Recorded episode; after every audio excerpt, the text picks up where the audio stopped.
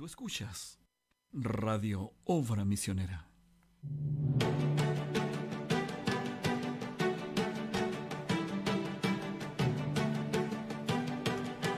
Mateo 10, 27. Lo que os digo en tinieblas, decidlo en la luz, y lo que oís al oído, proclamadlo desde las azoteas. Dios le bendiga hermanos y hermanas, sean todas y todos bienvenidos una vez más a su programa en la hora de la tarde. Quien está con ustedes, sus panelistas, sus amigos, sus hermanos, Roberto Martínez y su servidor Daniel Vargas. Dios te bendiga, Roberto. Muy buenas tardes, radiovidentes, preciosa alma que escucha, a todos los que están en sintonía, les invitamos. Este programa de hoy será muy, de mucha bendición para ustedes. Y para comenzar les, les saludaré con el Salmo 18. Te amo, Jehová, fortaleza mía, Jehová, roca mía y castillo mío, y mi libertador. Dios les bendiga. Amén.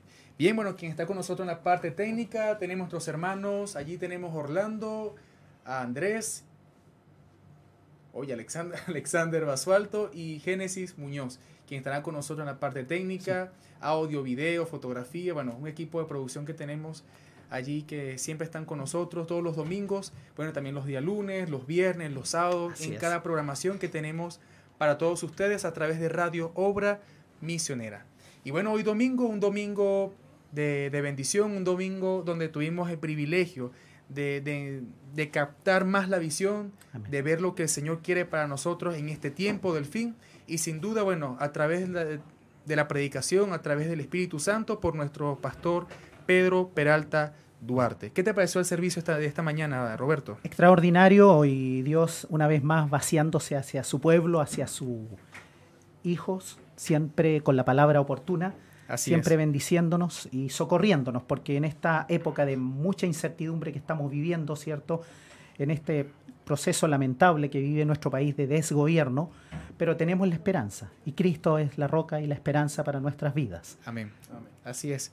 Bien, bueno, tuvimos también como eh, devocionalista nuestro hermano David Cáceres, eh, que estuvo allí con nosotros una vez más. Eh, dando los cánticos, las alabanzas, que sin duda alguna eh, son de inspiración tanto para él como un devocionalista y para nosotros como congregación, porque venimos a adorar a ese Dios vivo de manera real, adorarlo como, como se lo merece, como ese Dios vivo. Eh, tuvimos tres especiales, Roberto. El primero con nuestro hermano David Jaime y su esposa. Ellos son de Perú, ¿cierto? Su esposa de Brasil. Sí. Ya.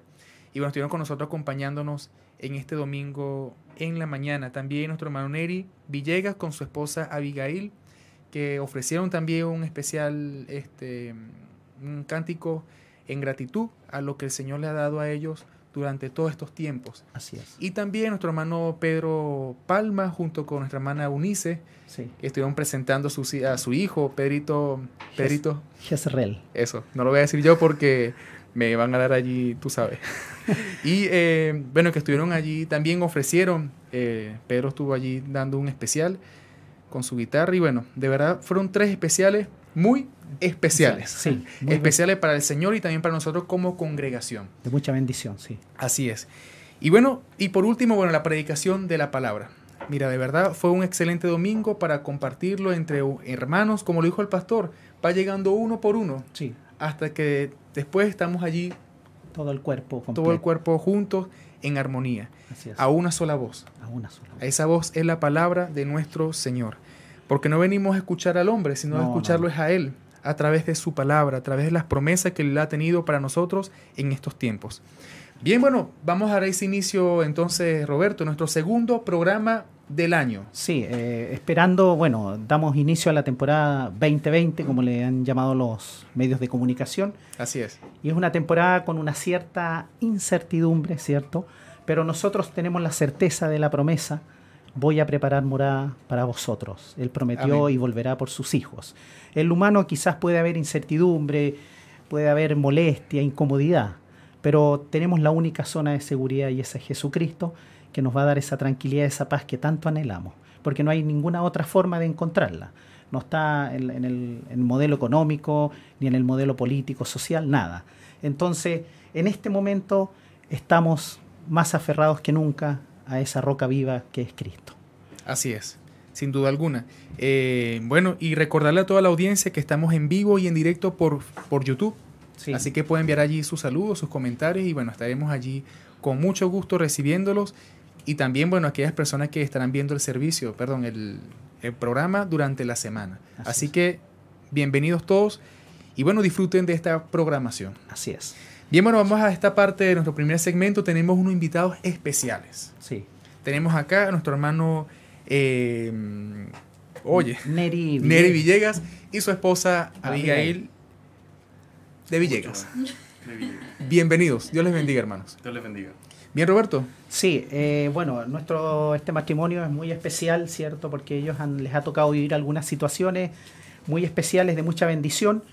Bueno, yo puedo dar testimonio personal. eh, mi hermano Neri fue alumno mío en la escuela dominical y de ahí Dios fue abriéndose camino hasta desarrollarse en el contexto profesional, ¿cierto? Ahora llegando a ser un químico teórico dentro de su rama profesional y quizá era algo impensable para él, solo los misterios de Dios se ha ido desarrollando y él con mucha humildad ha ido dejándose guiar por Dios y aquí lo tenemos, ¿cierto? Lo tenemos eh, como invitados especiales para que nos compartan de esta etapa en el área profesional, qué es lo que Dios ha hecho para ustedes, ¿cierto? ¿Qué es lo que ha sido? Muy bienvenidos. Dios les bendiga. Dios les bendiga a todos los eh, hermanos que están conectados y los que van a ver este programa en un futuro. Eh, le habla el hermano Neri Villegas. eh, estoy acá, como bien dijeron, con, con mi esposa Abigail. Y en, el en términos profesionales, yo no puedo decir que yo un día pensé en haber estado donde, donde Dios me ha puesto, donde Dios me ha puesto en día. Eh, llegar a la educación superior aquí en Chile es sobre todo para alguien que viene desde la clase baja, desde la clase trabajadora como es, mi caso es súper difícil. Sí. Porque la educación eh, no permite ese paso a la universidad. Entonces ya poder entrar a la universidad ya ese era un regalo de Dios para mí. Ahora el problema era salir de la universidad. Ah, pero sí, Dios, Dios en, en su amor, en su gracia, permitió que yo pudiese eh, entrar a la universidad y salir de ella. eh, con alto y bajo, pero eh, siempre confiando en el Señor. En términos eh, profesionales, eh, estoy en la etapa final de mi doctorado, el cual debería terminar en este mes de enero.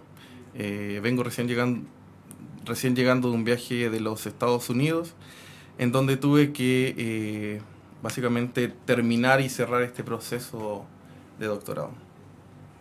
Y puntualmente, ¿a qué vienes eh, en esta etapa de- del doctorado? ¿Qué vienes a defender? La etapa ahora es eh, defender mi tesis doctoral, lo que yo he estado eh, trabajando en el, durante estos casi cuatro años. eh, ahora lo tengo que presentar en frente a un comité de expertos y ellos darán el visto bueno o el visto malo. Al- Básicamente. Eh, defender mi tesis doctoral. Lo que yo estoy proponiendo para, eh, para en, en esta área que me estoy de- desempeñando. Eso es profesionalmente. Y también eh, les tocó tener compañerismo con algunos hermanos, ir conociendo creyentes allá donde estaban. En el tema de Estados Unidos, sí. Eh, primero llegamos a, a los Estados Unidos solos, sin nada, eh, no conociendo a nadie. Y eh, por ahí se abrió la posibilidad de, de estudiar inglés. Entonces, una de las misiones de, de mi esposa y mía era yo perfeccionar el inglés y ella que Yo pudiese, pudiese aprender. Entonces, buscando por ahí encontramos eh, iglesias bautistas que ellas hacen un, un muy buen trabajo en Sí. lo que es comu- comunidad en Estados Unidos, Sí. atendiendo a las personas necesitadas, al, al homeless, al, El- las personas sin hogar. a las personas Ah. sin hogar, claro. Riesgo social. Eh, con, con riesgo social. Ellas, ellas hacen un trabajo pero espectacular. Qué ganas de poder tener una economía y poder ayudar eh, como lo hacen ellos eh, en Estados Unidos. Eh, bueno, eso estuvimos un tiempo con... y asistiendo también a la iglesia bautista, porque ahí en, en la localidad que estábamos, en Athens, Athens en inglés, Georgia, no hay ninguna iglesia del, del mensaje. Y las que hay en los alrededores, que está muy cerca, por ejemplo, el hermano Luke Gibson, él está ya a una hora y media en auto. Y tener un auto ya en Estados Unidos eran palabras mayores para nosotros. Así que estábamos en la ciudad y íbamos a los, a los servicios bautistas. Así que fuimos bautistas como cuatro meses. Sí. Sí.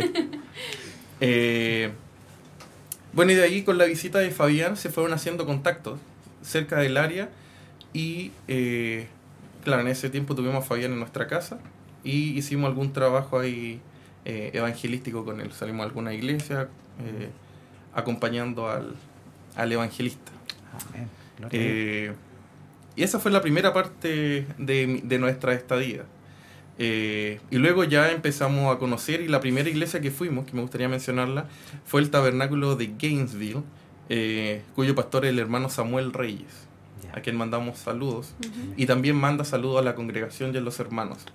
Eh, junto, con, junto con sus hermanos que trabajan activamente en ese pueblo de Gainesville está el hermano ah, Obed Reyes y el hermano José Reyes. Son muy activos en esa en esa en ese sector. Estuvimos asistiendo con ellos, teniendo un muy buen compañerismo. eh, eh, alrededor de, claro, de la palabra y también en, en- en temas musicales, cantando. Como ellos son mexicanos, Ah, tienen ese, ese gusto mexicano que a mí me gusta, ese, ese toque mexicano. Y ya después, nuestra última etapa del, del viaje, nos reuníamos ya definitivamente en el tabernáculo La Palabra Hablada de Lula, cuyo pastor es el hermano Samuel Dale y copastor el hermano Wade Dale. Eh, ahí nuestro contacto y nuestros padrinos ahí en esa iglesia fue el hermano Luis Urrego. Él es un hermano colombiano que eh, por estas cosas de, de la vida emigró de una mala forma, digamos, eh, a los Estados Unidos. Eh, de hecho, eh, su testimonio es impresionante porque eh, los compañeros le preguntaban a él, ¿y usted, hermano Luis, cómo llegó a los Estados Unidos? ¿Qué avión tomó? Y él le dijo, no, yo me vine caminando.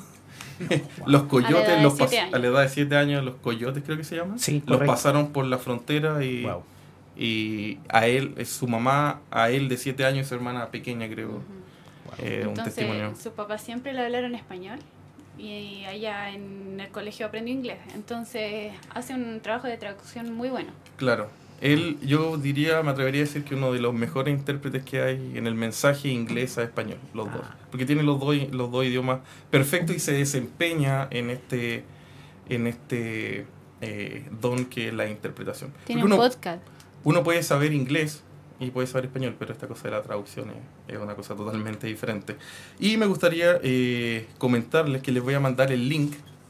Les voy a mandar el link eh, para que lo pongan en la descripción. Él tiene un podcast. Para los que no saben qué es un podcast, Sí. es algo parecido a lo que estamos haciendo ahora. Es una grabación Sí. y que usted la puede escuchar cuantas veces quiera, Así cuando es. vaya camino a su trabajo eh, o, o en cualquier lado.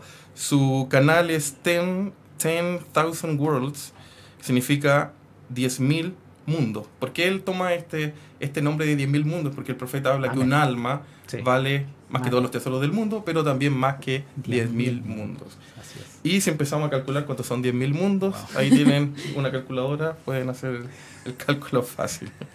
Eh, eso.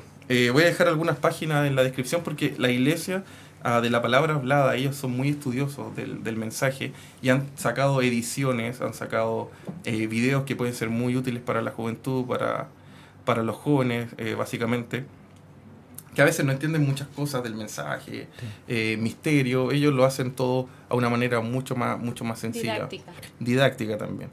Eh, y eso es las mayores visitas y las otras son visitas eh, un poco más, más cortas, digamos. Estuvimos con el hermano Luke Gibson en Townville, en Carolina del Sur. Y visitamos, tuvimos la suerte de visitar al hermano Tom uh, Cruchain, creo que lo dije bien. Tom Cruchain, que es un pastor en la localidad de Tennessee. eh, Tennessee, Tennessee, claro. Y también ahí en Tennessee, cerca de Nashville, está el hermano Roger Rodríguez. No sé si ustedes se acuerdan de Roger, eh, de la iglesia del hermano eh, Roger. Roger. Roger. Sí, sí. Ah, Roger Rodríguez. está. Restauración. Yo le digo Roger. Oficio, oficio de restauración. de Claro, ahí hay una col- colonia venezolana en ese lugar de, Claro. de Tennessee que están eh, también a la, eh, trabajando para, También tuvimos compañerismo. para, claro, para el Señor, teniendo compañerismo con ellos. Ahí estuvimos Claro. también con eh, bueno, varios hermanos que mandan saludos, eh, lo voy a hacer un poco más corto. El hermano Roger y su familia, el hermano José Torres de la localidad de Jacksonville, Florida, con su esposa Rebeca y su hijo Federico, y lo, a quien comentó hoy día nuestro hermano Samuel Nájera de Beaufort. Todos los hermanos de alguna u otra forma siempre se conectan a lo que es el tabernáculo de adoración y, y digamos, tienen compañerismo a través del aire con, con nosotros. Así que es bueno que, que sepan eso, eso, esos nombres. Qué bueno. Bueno, eh, ¿cómo te sientes ahora luego de ver cómo el Señor Jesucristo te ha ayudado tanto a ti como, como a tu esposa en todo este camino, tanto profesional y también, digamos, espiritual? Porque tú también tienes ese don de la música eh, y es algo que es el medio en el que te desenvuelves. Profesión, eh, compañerismo con, con los hermanos de la iglesia, el tener esta experiencia ahora, estar allá y luego venir para acá y luego otra vez retornar, vas a regresar luego a... Sí, a los Estados Unidos. Sí. Y, y es un compromiso, un compromiso no tanto, digamos, este... Es un trabajo que vienes haciendo y que ahora vas a quedar algo de manera independiente, como lo hablábamos anteriormente, antes de empezar el programa. Pero ¿cómo te sientes tú en esta tarde? En el ámbito profesional yo creo que eh, no me merezco hasta donde he llegado. Eh, y creo que no hay más palabras que decir en eso. Y en el tema espiritual, aún más. Es algo inmerecido, totalmente inmerecido. Eh, tus pecados son 10 kilos y la gracia del Señor son toneladas. Así Eh, es. No hay cómo, eh, no hay cómo describirlo. Yo no tengo cómo describirlo. No, no tengo palabras, no tengo un lenguaje. Tendría que inventar quizá un lenguaje para de- decirle a mi Señor eh, lo agradecido que estoy con Él. Este viaje empezó básicamente con esto, de- por un tema profesional. O sea, yo, mi, mi mente y mi cuerpo y mi espíritu estaba en- totalmente enfocado a terminar el doctorado y yo pensaba, voy a publicar en las mejores revistas porque estoy con un profesor que es casi premio Nobel y, y mi mente estaba en esa dirección. Pero el Señor tornó todo, hizo todo, eh, estuve solo, digamos, estuvimos solos sin compañerismo cristiano y me hizo falta eso. Y el Señor fue moviendo todo y me hizo desear eso. Entonces yo empezaba a buscar del Señor y decía, Señor, te quiero sentir, quiero, estoy buscando una experiencia contigo, quiero, quiero estar contigo, quiero que este es mi tiempo.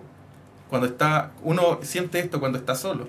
Uno estando acá, uno está rodeado de la palabra, como, como los niños eh, malcriados que en la casa tienen pollo con papa frita, entonces pueden elegir lo que quieren comer. Así Pero es. cuando uno no tiene nada, no, no tiene que elegir. Así No sé si me, si me Sí. entienden Así la es. analogía. Entonces yo estaba buscando y como estábamos asistiendo a la iglesia eh, bautista, eh, yo estaba buscando al Señor en la, en la iglesia bautista. Señor, te quiero encontrar aquí, no sé. Y sentía, yo sentía en mi corazón que yo estaba conectado con, con nuestro Padre, pero sentía que no había una... No, algo no daba la corriente. Y como le explicaba yo a Fabián, de la única forma que pude, es que yo le decía, yo tenía el enchufe, yo tenía el, el macho, digamos, el, el- la conexión. la conexión, pero no tenía, me estaba metiendo en el, en el, en, en el conector malo, digamos. Sí. No, no estaba en el canal, en el canal correcto. Y, y después eh, en la casa de, en la, perdón, en ya en la iglesia de nuestro hermano Luke Gibson, ya eh, Dios me dijo, aquí es donde está, aquí es donde yo moro, aquí es donde yo estoy, aquí es donde yo alimento a mi, a mi pueblo. Y Dios en este viaje nos ha mostrado que Él es nuestro sustentador, nuestro cuidador, nuestro pilar, nuestro todo, nuestro sustentador. Por decir cosas, no sé, quizás el, algunos de los que están escuchando van a poder terminar la otra parte del testimonio, porque yo no sé qué pasó, pero un día estábamos con Abigail y teníamos problemas financieros, estábamos en otro país, las tarjetas con esta cosa del, de la explosión social, algunas tarjetas se bloquearon en el exterior, que no tenía cómo sacar dinero, tampoco había mucho dinero, eh, en la cuenta americana no quedaba nada y quedaba una semana para fin de mes y no tenía nada, o sea, eh, y uno se pone en el caso, yo como padre de familia en este caso, eh, decía, Señor, si Amelia se enferma, Amelia necesita comer fruta, yogur, no sé, cualquier cosa, Así se es. necesita dinero. Y estaba orando en, en, en la habitación, eh, acostado, haciendo una oración al, al Señor de corazón, pero en desesperación ade- además. Sí. Y, y yo voy y me voy ya para dormir, me voy, meto la cabeza, la mano debajo de la almohada y siento algo. Prendo la luz y eran 20 dólares, los que necesitaba para terminar la semana. Gloria Dios. Ahí Claro, Ok. empezamos a dar. em- em- empecé a dar porque ella estaba durmiendo con, con la niña en, la- en- en el otro cuarto. Empecé a dar gracias a Dios porque Él me mostró todo.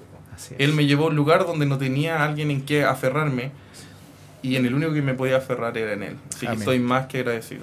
Más que bueno. agradecido con Él. sí. Bien, bueno, tienen por allí para tocar, ¿cierto? Eso dijeron. Eso dijeron. No sé si Abigail quiere. Sí, decir mientras estás allí afinando la, la guitarra, Por favor. coméntanos a lo este, Despedir. Abigail. Bueno, eh, eh, claro, este viaje sirvió para que como familia eh, retomáramos el camino del Señor. Porque sí, estábamos aquí, estábamos asistiendo a la iglesia, hubo un tiempo que en realidad Neri, Neri estaba como en su... en- enfrascado en su ámbito Científico. científico y yo estaba enfrascada en mi ámbito laboral. Y entonces al final era como venir porque estábamos muy cansados. Tuvimos mucho tiempo así. Y la verdad es que como que uno a veces se quiere soltar de la mano del Señor, pero cuando Dios te tiene sujeto, no hay caso. Sí, claro. Así que gracias a Dios no nos soltó, estuvo en cada momento con nosotros allá. Con Neri nos asombrábamos cada día. sí, ese, ese testimonio de los 20 dólares es solo una cosa de todo lo que vivimos realmente. Porque ahí, Dios se hizo presente en un hermano, en una hermana. eh, si yo empezar a contar todo lo que los hermanos hicieron por nosotros y cómo fue que Dios nos ayudó por ese medio, eh, perdón, me excedería en el programa. Así Sí. que doy las gracias infinitas al Señor. Quiero decirle a, a los hermanos que quizás están así como nosotros estábamos, eh, solo asistiendo y dándole lo que te sobra del tiempo al Señor, que el Señor es el que siempre te va a sostener. Eh, este es un negocio del Señor, no el negocio de uno. Amén, así es. Claro, eso, eh, que nuestro testimonio sirva y, y que ojalá pudiese servir a esa a ese corazón que está en casa, que dice yo no puedo seguir, yo no puedo, yo no puedo con esto, eh, no le puedo ganar quizá al cigarro, al alcohol, a la droga. Eh, permíteme decir que trata de, de, de acercarte. Tú solo tienes que dar el primer paso y el Señor va a hacer, va a hacer todo lo demás. Como dice, Amén. como dice Abigail, este no es el negocio de nosotros. Nosotros tenemos un pensamiento. Yo tenía un pensamiento, y, pero Dios lo cambió totalmente. Ese no era el plan.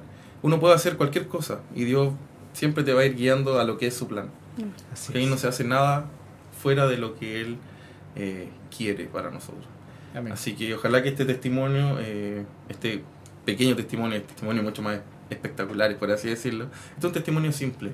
Eh, mantente, eh, si no puedes, mantente yendo a la iglesia, lo que decía el pastor hoy día. Esa palabra se está sembrando en alguno, tú estás escuchando y quizás estás quedándote dormido, pero esa palabra en algún momento se está sembrando en tu corazón y hasta que llegue el día en que la luz llegue y esa, esa plantita pueda crecer y, y puedan eh, tener esa, esa cercanía con, con el Señor. Yo creo que, que eso es lo más importante. Así Y- es. Amén. Bueno, así Gracias. que el tiempo es suyo y Por favor. para la audiencia.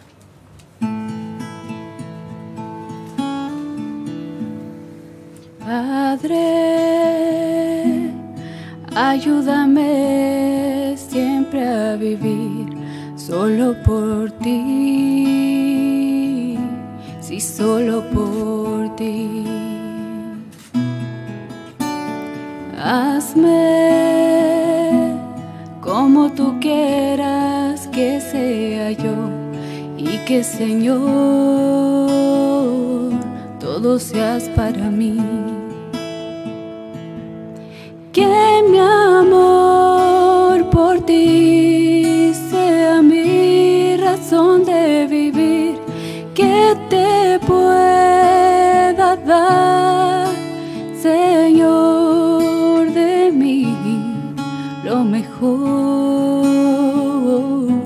de mí lo mejor.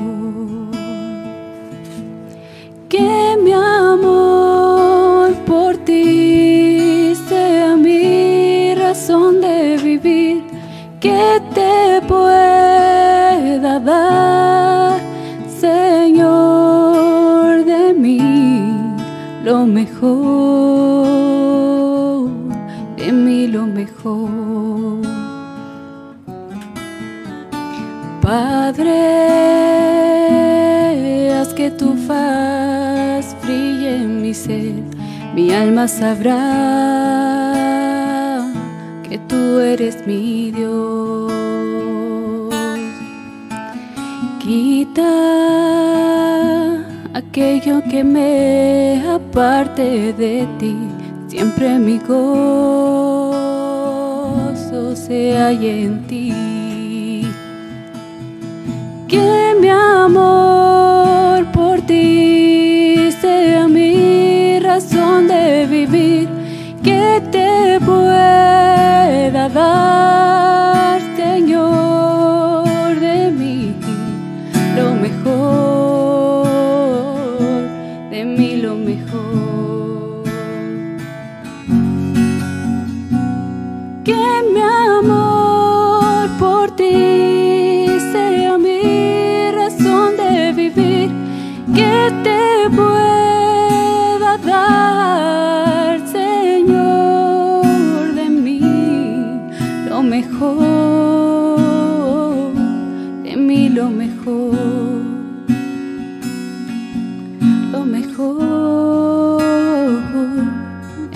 lo mejor lo mejor, de mí lo mejor. Dios les bendiga, gracias por invitarnos. Dios los bendiga a todos. Ha Amén. sido muy entretenido. ¿Cómo se llama este tema musical? Um, ¿Qué mi Que amor mi por amor ti? por ti, puede ser. Sí, Bien. Dios les bendiga. De verdad, Gracias muchas gracias. No, gracias a ustedes por estar con nosotros en esta, en esta tarde, compartir más de un testimonio vivo Amén. que sin duda el Señor ha hecho en ustedes y que yo sé muy bien que aquellas personas que están en sintonía o, o que están escuchando durante la semana se, se sentirán identificados porque el Señor, aunque todo nos toma de maneras distintas, pero a veces cuando escuchamos el testimonio de mi hermano o de mi, de mi hermana, puedo, puedo sentir Gracias. de que, oye, esto también me sucedió a mí, pero yo sé que el Señor está en el negocio, Amén. porque así como estuvo con ellos, estará también conmigo. Sí. y estará con mi hermano, con mi hermana, estará en, este- en mi familia, porque el Señor está con todos, es un Dios omnipresente, omnipotente, es un Dios que está allí siempre resolviendo y ayudándonos en todo momento. Así que de verdad eh, le damos las gracias a ustedes, que el Señor los bendiga bastante y que, bueno, muchos éxitos y bendiciones para lo que ustedes tengan en sus corazones, Gracias. porque sin duda somos hijos y herederos del Rey Amén. y merecemos lo mejor. Así es. Así es. Bien, eh, Roberto, ¿tienes algo por allí, cierto? No, solo agradecerles y ver que las maravillas de Dios se han hecho presentes en mayor, menor grado, ¿cierto? Post estallido social, vemos que las maravillas de Dios se han hecho presentes en su Hijo, su Hijo no nos ha faltado nada, ha estado presente el pan, todo, su amor, su gran misericordia sobre nosotros, así que la honra y la gloria sea para nuestro Señor Jesucristo. Amén. Que sea. Bien, saben que aquí damos también una oportunidad al tema de los dones. Y una de las cosas que tiene el tabernáculo de adoración es eso. El Señor ha, digamos que ha mostrado una infinita gama, una galería de hermanos, hermanas que y yo quedo muy sorprendido de eso. Así es. Y tienen un potencial. Sí. Una de esos es el canto y bueno, el, el- el tocar en algún instrumento que yo aún no he tocado ni, ni, ni el 4 lo toco, ni el 4. Soy un mal venezolano. Pero de verdad eh, quisiera que compartieran con nosotros esa parte de cómo el Señor lo ha ayudado a ustedes a través de la música, del tocar la guitarra. ¿Cómo fue ese encuentro de decir, oye, el Señor me ha, me ha dado este, este potencial? Quería procesar un poco lo que iba a decir. Eh, al menos yo. Y fue el error que yo cometí eh, al, to- al querer tocar un instrumento. Es que, claro, uno empieza en el proceso de aprendizaje del instrumento. Después uno está tocando y uno se preocupa más de no equivocarse en el acorde o en la nota que de lo que está transmitiendo o de lo que está eh, tratando de, de tocar. Y, y, y algo que me costó mucho entender y que lo entendí este año y que eh, yo creo que el pastor puede que escuche este, este, este programa, es que claro, yo no entendía eso. Eh, los músicos no estamos para, para hacer un, un espectáculo de rock allá adelante. No estamos para, para mostrarte, oye, yo sé tocar y sé hacer no sé qué, qué cosa, mira esto es lo que aprendí en la semana y lo vengo a mostrar el domingo. Eso me di cuenta que no es así, nuestro, nuestro ministerio eh, es para va en beneficio directamente del pueblo. Así, es. si yo hago algo equivocado, yo puedo sacar a alguien de la eh, adoración. O si yo me equivoco, también puedo sacar a alguien de la adoración. Pero tampoco es tan importante. Lo importante es tener el espíritu correcto para que eh, esto pueda, pueda fluir. y eso, creo que al menos en, en, en el ámbito de instrumentista, a mí me encanta la música y voy a tratar de tocar siempre tratar de, mejorar un poco más. Eh, pero en el tema eh, iglesia creo que es importante eh, mantener, mantener el centro.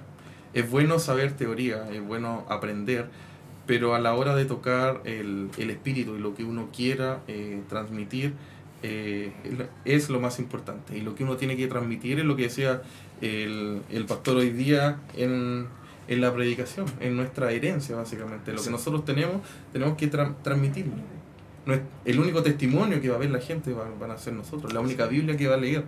Entonces, si, si yo estoy en una calle tocando eh, rock pesado, no, no creo que puedan leer la Biblia de alguna forma. No. Eh, no sé si me explico. Sí. ¿A qué edad más o menos te interesaste por.? A mí siempre me gustó, siempre me gustó la música desde chico, me acuerdo. Eh, mi primera quena, que es un instrumento de bambú, fue como a los 5 años, yo me acuerdo. Y ahí empecé a, a soplar, a tratar de sacarle algún sonido.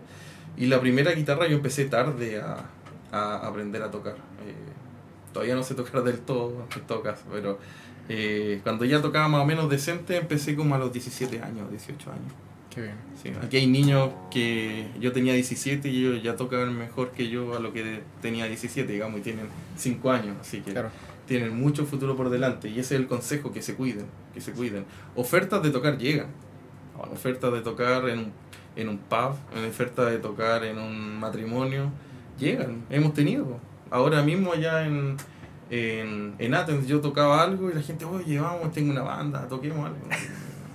Esto no es para lo, para lo que yo, yo fui, yo le toco al, al Rey de Reyes y no a, cualquier otra cosa. Así que doy gracias a Dios por haberme cuidado también en ese, en ese sentido y mantener el ministerio, el ministerio limpio. Así que así es. ¿Y tu hermano? nada, que de, de pequeña crecí en una familia que cantaba mucho y aparte que en la iglesia uno siempre está cantando. Yo no tengo un gran don de canto, pero eh, sí me gusta adorar al Señor y es como más siento su presencia. Entonces, sí, em, la, adoración es muy importante en nuestra vida, en, mi vida. Eh, y en nuestra casa ahora. Tratamos de mantener esa, en lo que se pueda, en la medida que se pueda. Digamos, no, no, estamos, no crean que estamos todo el día tocando y, adorando. eh, pero tratamos de, no sé, hacer una noche en la semana, hacer dormir a la niña con música cantando. Entonces, tratamos de mantener eso, eso, eso digo, darnos el tiempo de poder, de poder cantar. Así, que eso. Bueno, qué bueno de verdad haber escuchado esa parte. Yo te dije, Roberto, que siempre hay que preguntarle cómo llegan a ese don de la música, del canto, el, los instrumentos, todo eso. Así que lo logramos en esta tarde. Bien, muchas gracias de verdad nuevamente por estar con nosotros. Que el Señor les bendiga y bueno, esperamos verlos acá en otra oportunidad con nuevos testimonios, con buenas nuevas por parte del Señor y bueno, todos los éxitos para todos ustedes. Dios les bendiga. Y bueno, saludos a los hermanos también de allá Sí. Donde vayan a llegar y bueno, fuimos a una radio, así que escuchen todos los domingos. Ahí vamos a empezar de nuevo de cero porque tampoco conocemos a nadie, es otro lugar. Ahora nos ah, vamos a otra ciudad, en Houston, Texas. Oye, wow. Eh, otra ciudad, empezar todo de nuevo, hacer amigos de nuevo. Eh, pero, pero así, bueno, también nos, eh, nos tocó testificar.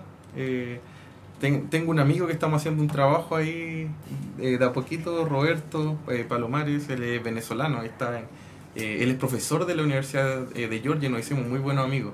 Y yo le decía, eh, le decía a mi esposa Roberto es del mensaje, pero todavía no lo sabe.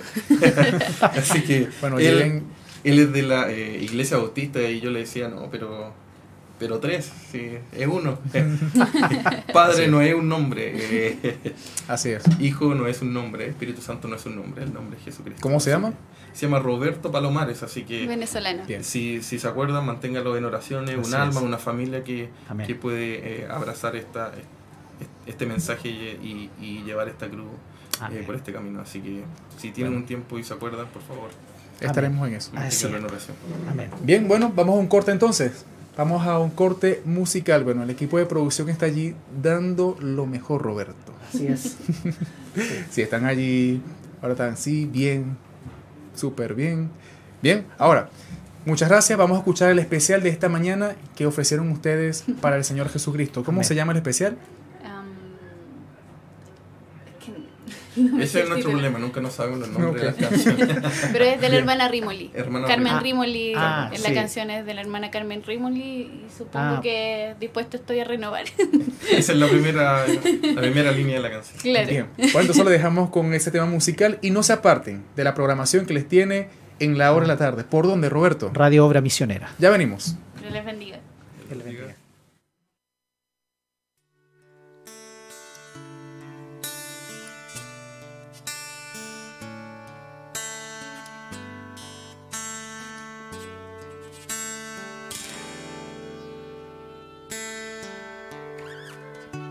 Dispuesto estoy a renovar mis votos de fidelidad a ti, Cordero Santo. Pues no tiene sentido para mí la vida sin estar siempre a tu lado.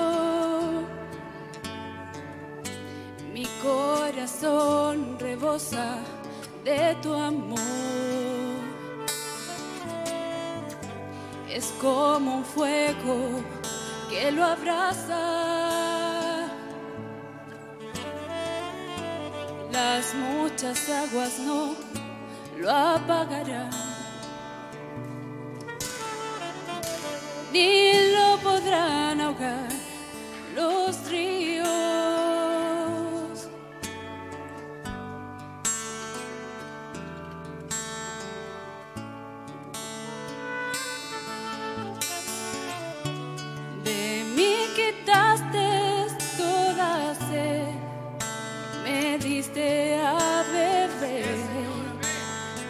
Tu agua de vida.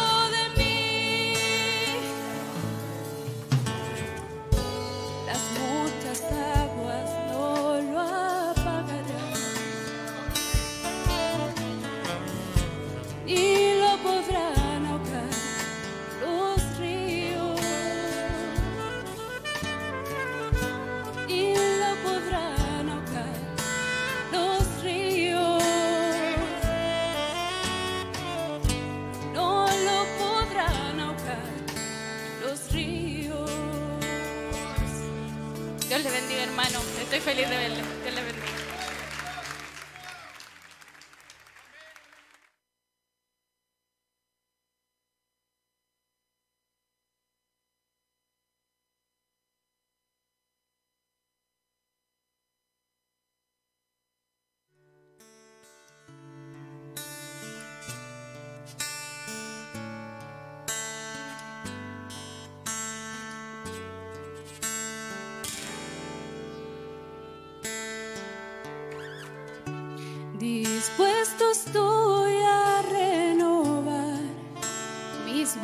There.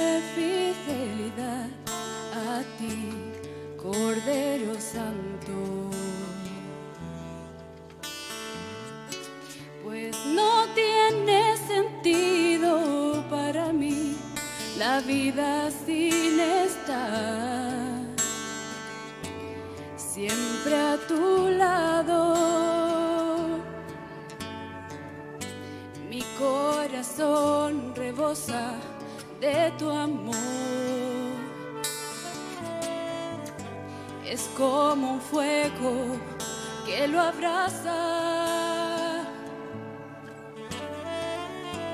Las muchas aguas no lo apagarán, ni lo podrán ahogar.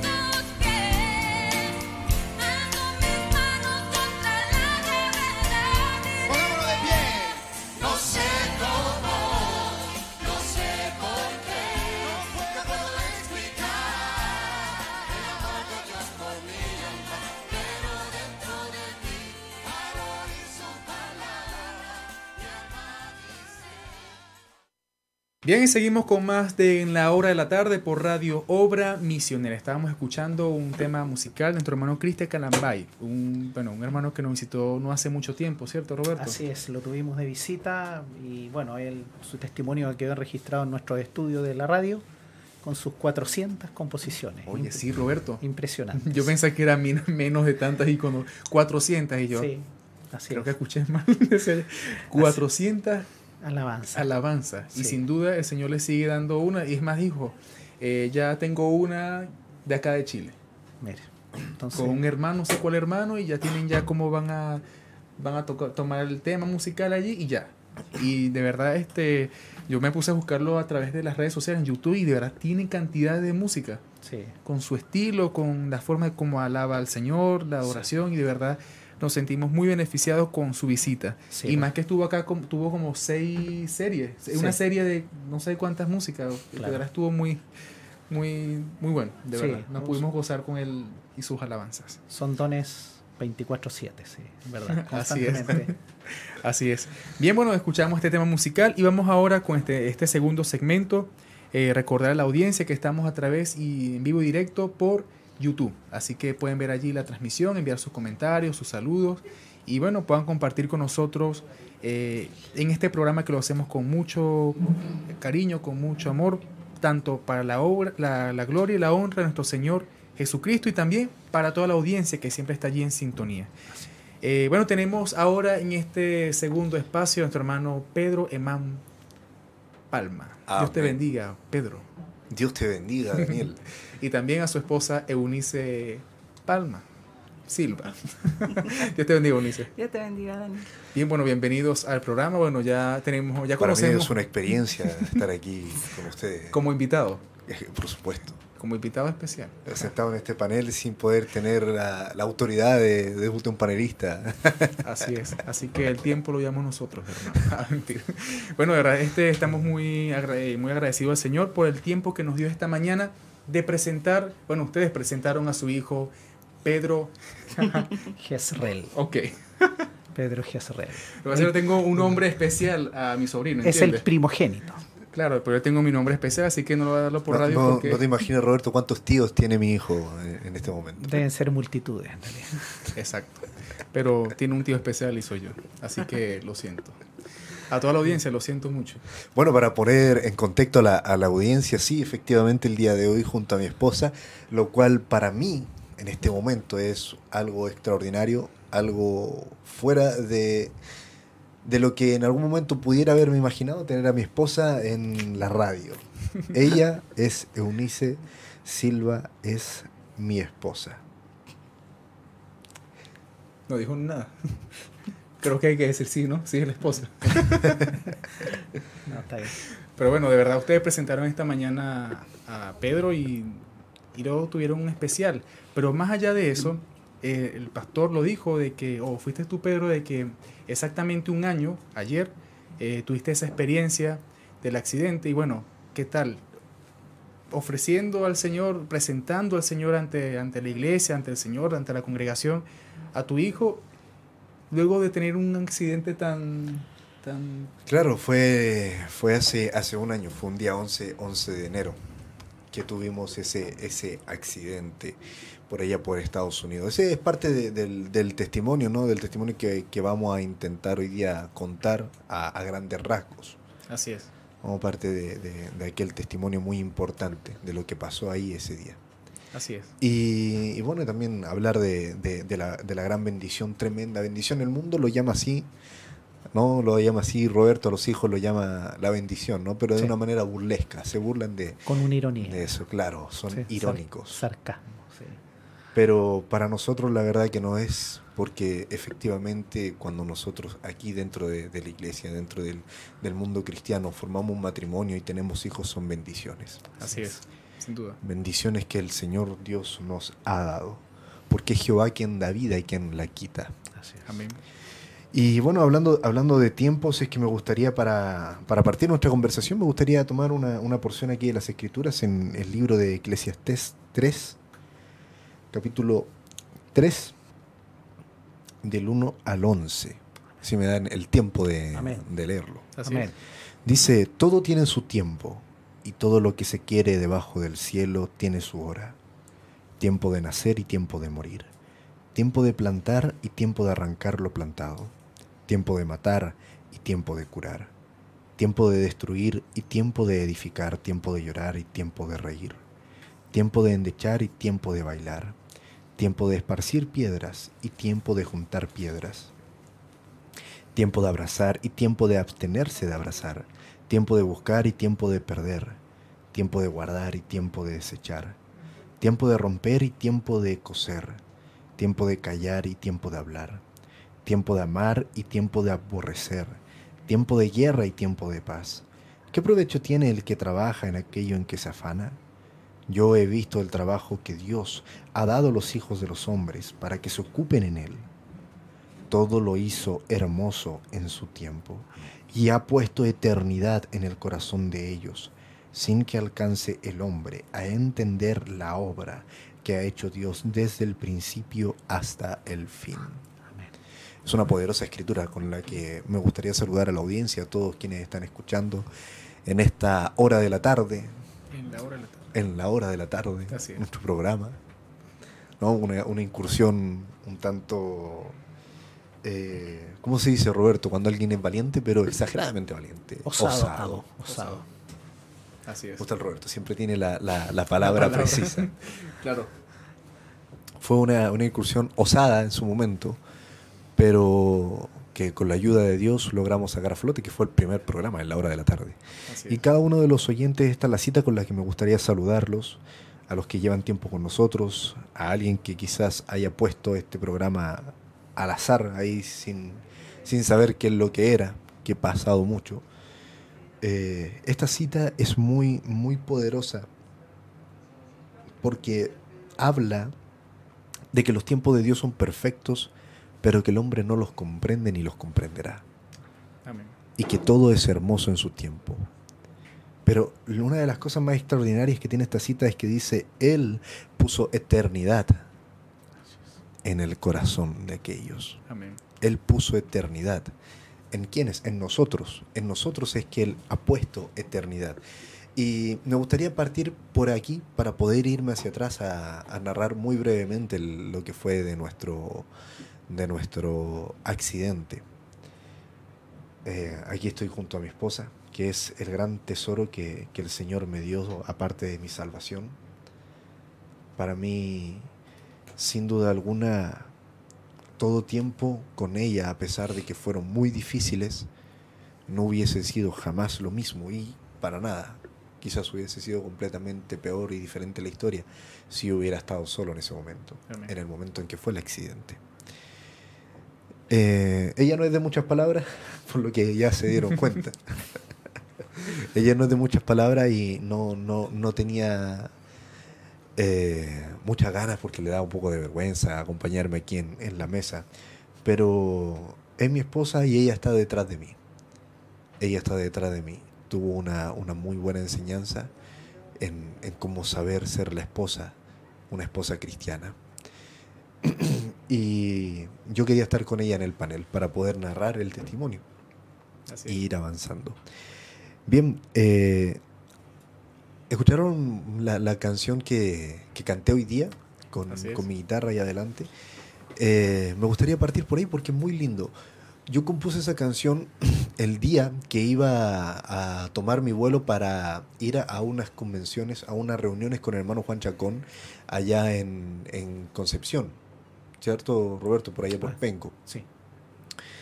Y, y yo me fui en el auto, Daniel iba en el auto y iba pensando y iba escribiendo la canción.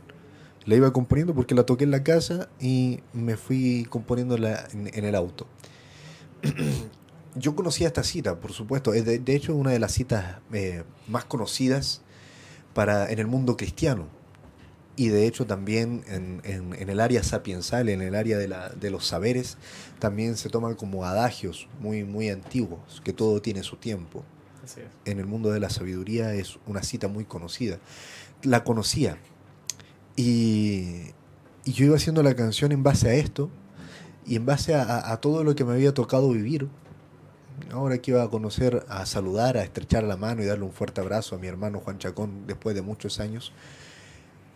Entonces, eh, llegamos al aeropuerto y estaba ahí pensando, en- pensando en la canción mientras hacía un montón de otras cosas, mientras veía el tema de los pasajes, tenía el, el teléfono en la mano y para esperar el vuelo. Me recuerdo que eh, mientras pensaba en la canción, ahí estaba junto a mi esposa, pusimos una película y mientras para, para poder arribar. Y en eso, mm, de frente, yo quedé así asombrado, de frente viene caminando el hermano Juan Chacón. Porque su vuelo se había atrasado y le asignaron puesto junto a nosotros en el avión. Bueno, Lo cual dentro de todas las coincidencias que se pueden dar en la vida es una de las... Sí. fue, fue, fue extraña, fue increíble, eh, fue emocionante. Porque, como te digo, imagínate la, la- la coincidencia de que él a- atrasa su vuelo y habían do- dos vuelos más antes, uno antes y uno después de, de nosotros. Y le dieron puesto en el avión junto con nosotros, a un- una fila más atrás. En el, en el vuelo. Entonces nos topamos ahí en la fila y, y él, por sus años, iba a pasar por fila preferencia, preferencial y mi esposa, que estaba embarazada, también. Así que en la misma fila también nos topamos. En las filas para entrar a los aviones, Daniel, eh, son muchas porque van desde la van por letra. te toca el asiento, no sé, J, no sé cuánto, y van por categoría. Está la fila A, B y C, C que es la última. Nosotros éramos la C, éramos la última. Pero tuvimos acceso a la preferencial que era primera. Entonces entramos junto con nuestro hermano Juan y nos saludamos, nos abrazamos. Y él se puso a conversarme acerca de que supo acerca de este accidente que yo tuve. Supo acerca de este accidente eh, que, que me recordó en oración y, y haciendo alusión a que yo debería estar muerto, me intentó tirar un chiste así como eh, en confianza, me, quiso decir, eh, tú tienes más vidas que un gato, pero me dijo así, me dijo, tú tienes más vidas que... Y se quedó callado y como que se, se compungió con su... y se, se fue para adentro, sí. Y dijo, no, dijo, Dios puso eternidad en tu corazón y todo es hermoso en su tiempo. Amén. Fuimos, viajamos, llegamos al lugar de las reuniones y en la reunión el hermano pasa adelante al púlpito y el saludo parte con Eclesiastés 3 y lo leyó completo. Y ahí se puso a hablar de la eternidad que yacía en cada uno de los corazones de nosotros, de los que estábamos ahí congregándonos y de los hijos de Dios. Y me, me habló a mí, eh, habló de, de- de los propósitos de Dios, que nadie los conoce de los tiempos y de las cosas, pero que cada una de las cosas, independiente de lo que sea, independiente que sea guerra, independiente que sea endecha, son hermosos en su tiempo, en su momento. Así es. Y yo estaba por otro lado componiendo, estamos hablando de, del hermano Juan Chacón de Estados Unidos, o sea, kilómetros de distancia, estábamos en el, en el mismo espíritu. Como yo estaba componiendo una canción y él estaba hablando sobre eso. Al salir del culto yo se la presento y el hermano Juan me abrazó, lloró y se emocionó, se alegró por, por todo lo que había pasado. Yo le conté mi parte de la historia y él me contó la de él, de que él también venía pensando en eso, de que él al recordarse de mí y, y de todo lo que me había tocado pasar en ese accidente y atrás, en el anterior, venía pensando en, en- en la eternidad que yacía dentro de nosotros, en cómo el diablo no puede venir si no está en tiempo. Él quizás querrá venir antes de tiempo. Amén. Bien, eh, y ahí yo eh, terminé mi alabanza y la, la pude presentar hoy día al presentar a mi hijo. Qué bien. Nosotros no calculamos con Unice eh, presentar a nuestro hijo el mismo día que se cumpliera un año después del accidente.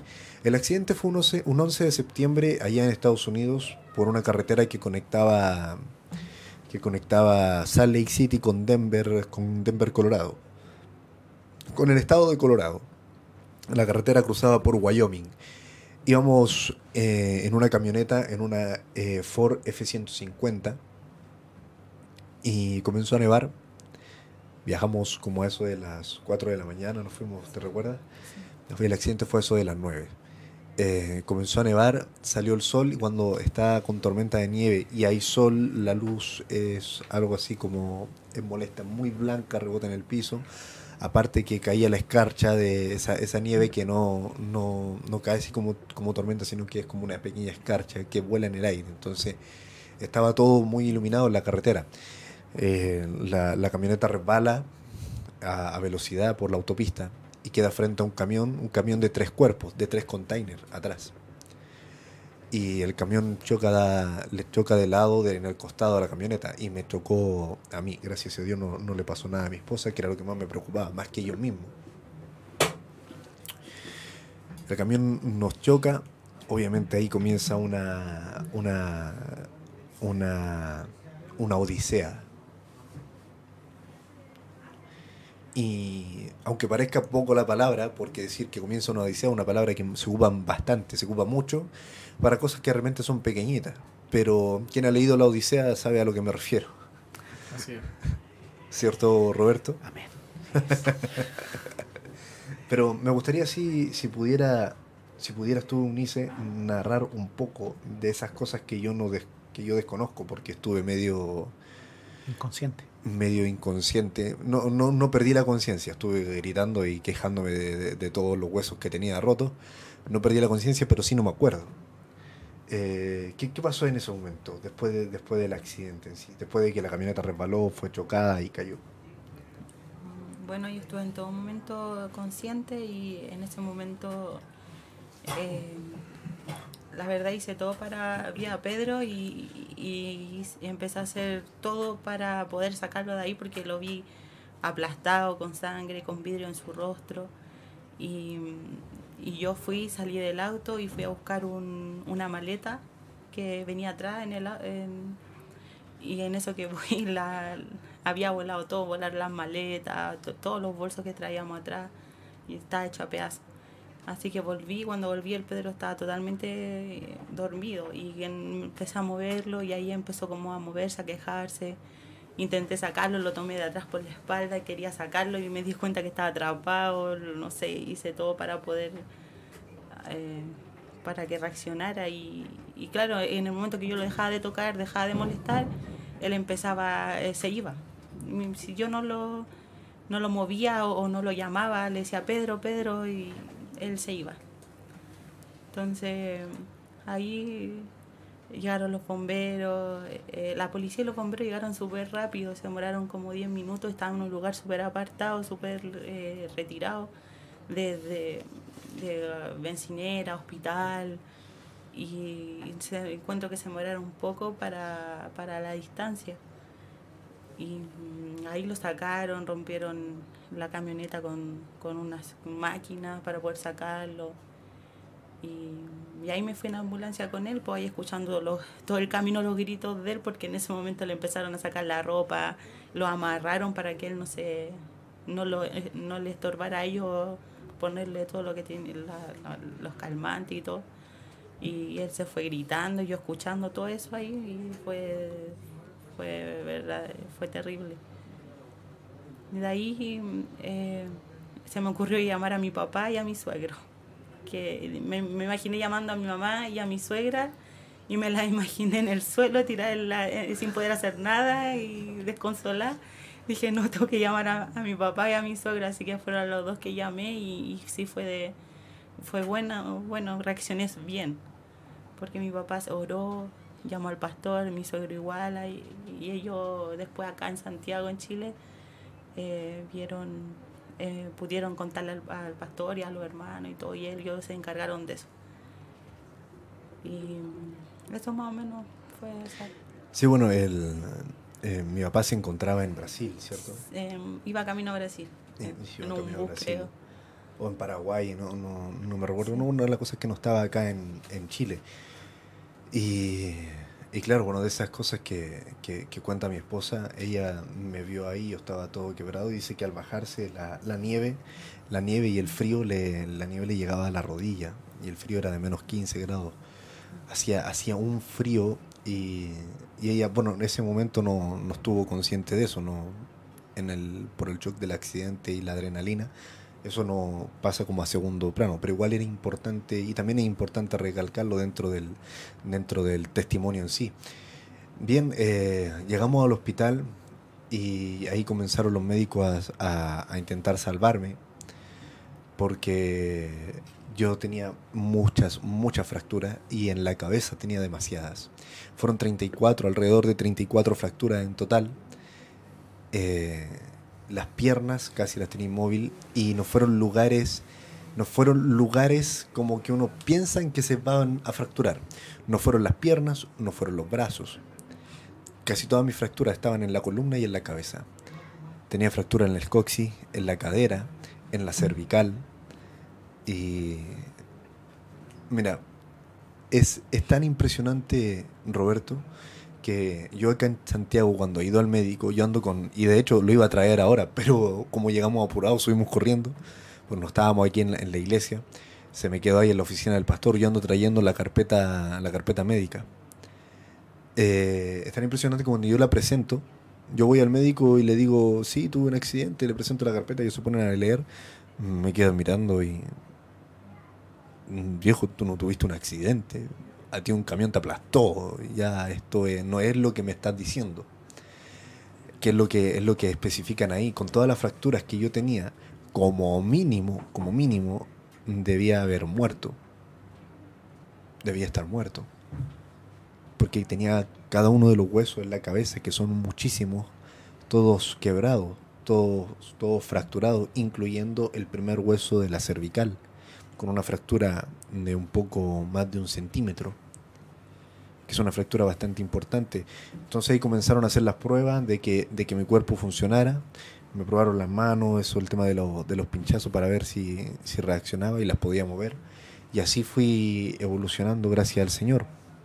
Pero lo más importante fue que en su momento cuando ya pasaron como una semana eh, y yo estaba un poco más consciente de, de todo, eh, Eunice dice que, que yo estaba en un estado de, de- estrés y, molestia, muy, muy, muy irritado y muy irritable.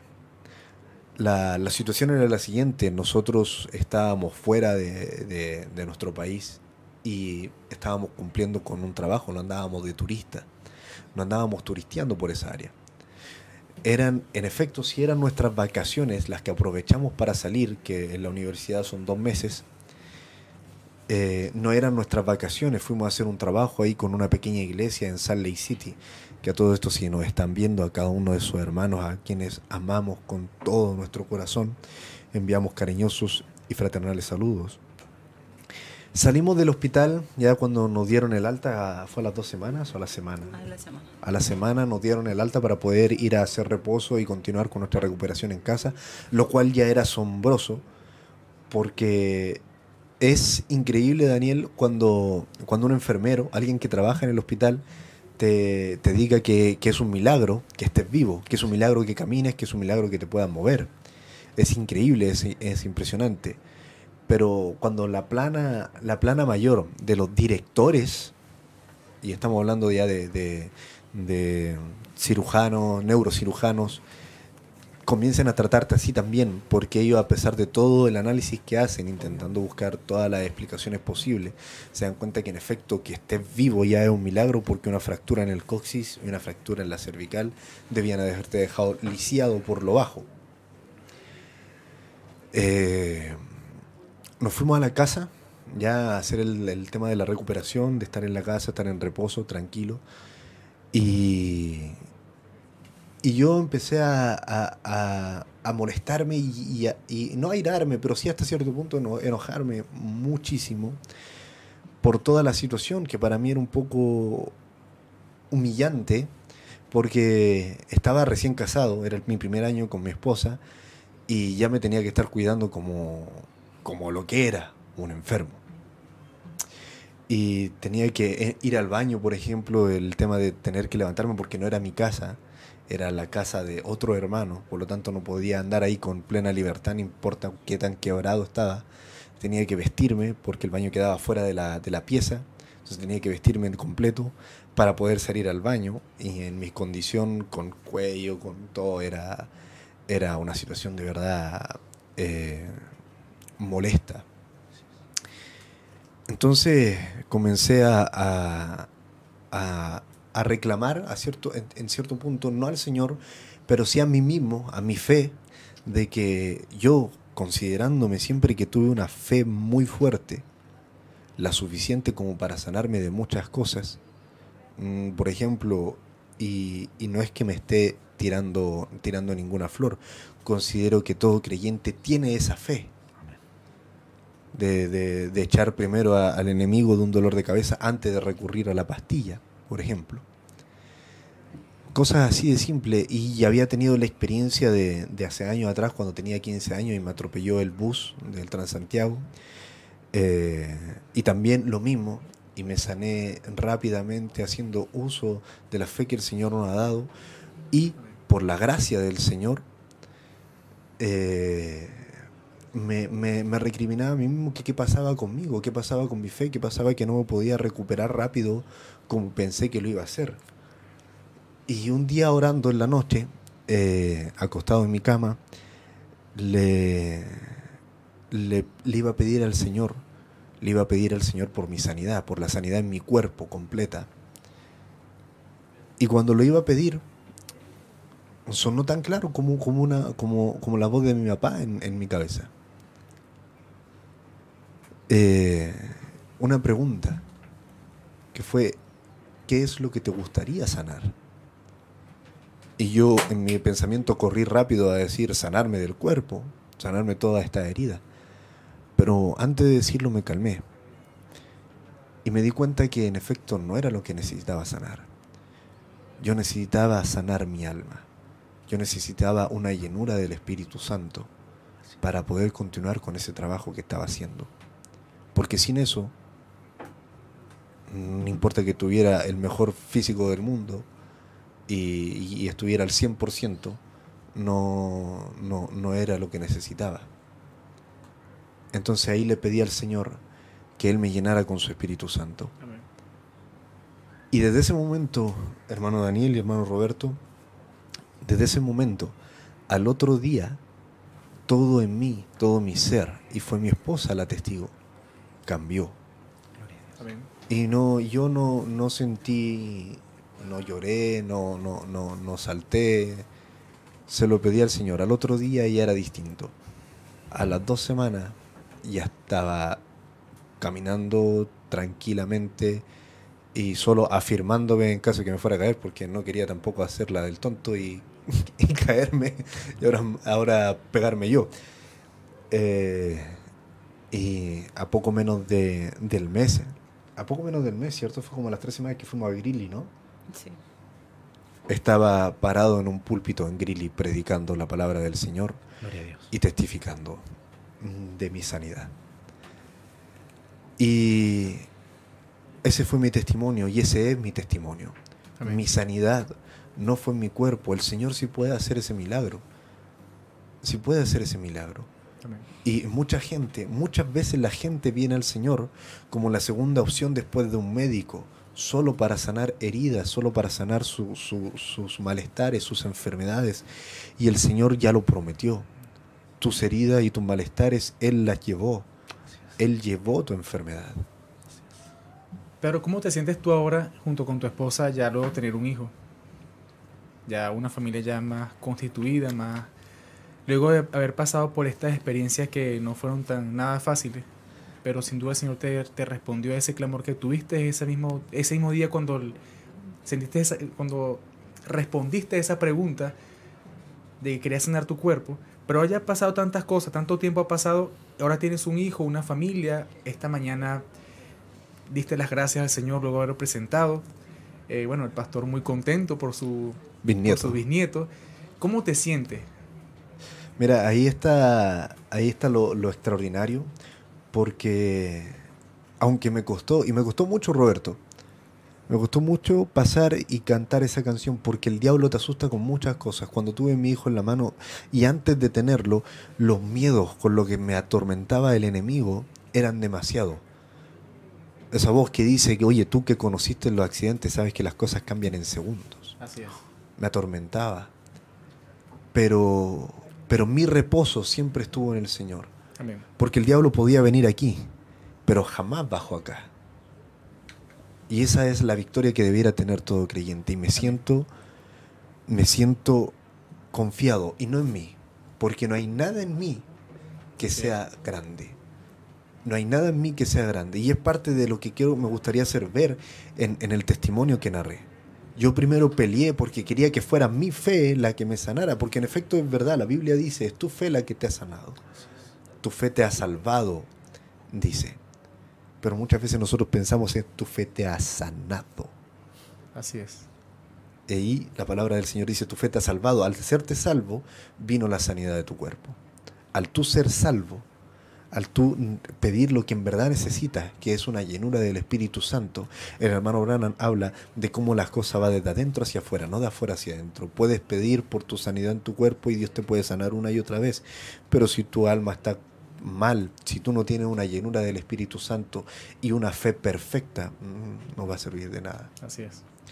Y esa, esa es mi testimonio y junto a mi esposa estamos muy, muy contentos, muy agradecidos con nuestro Señor y queremos decirlo y confesarlo siempre.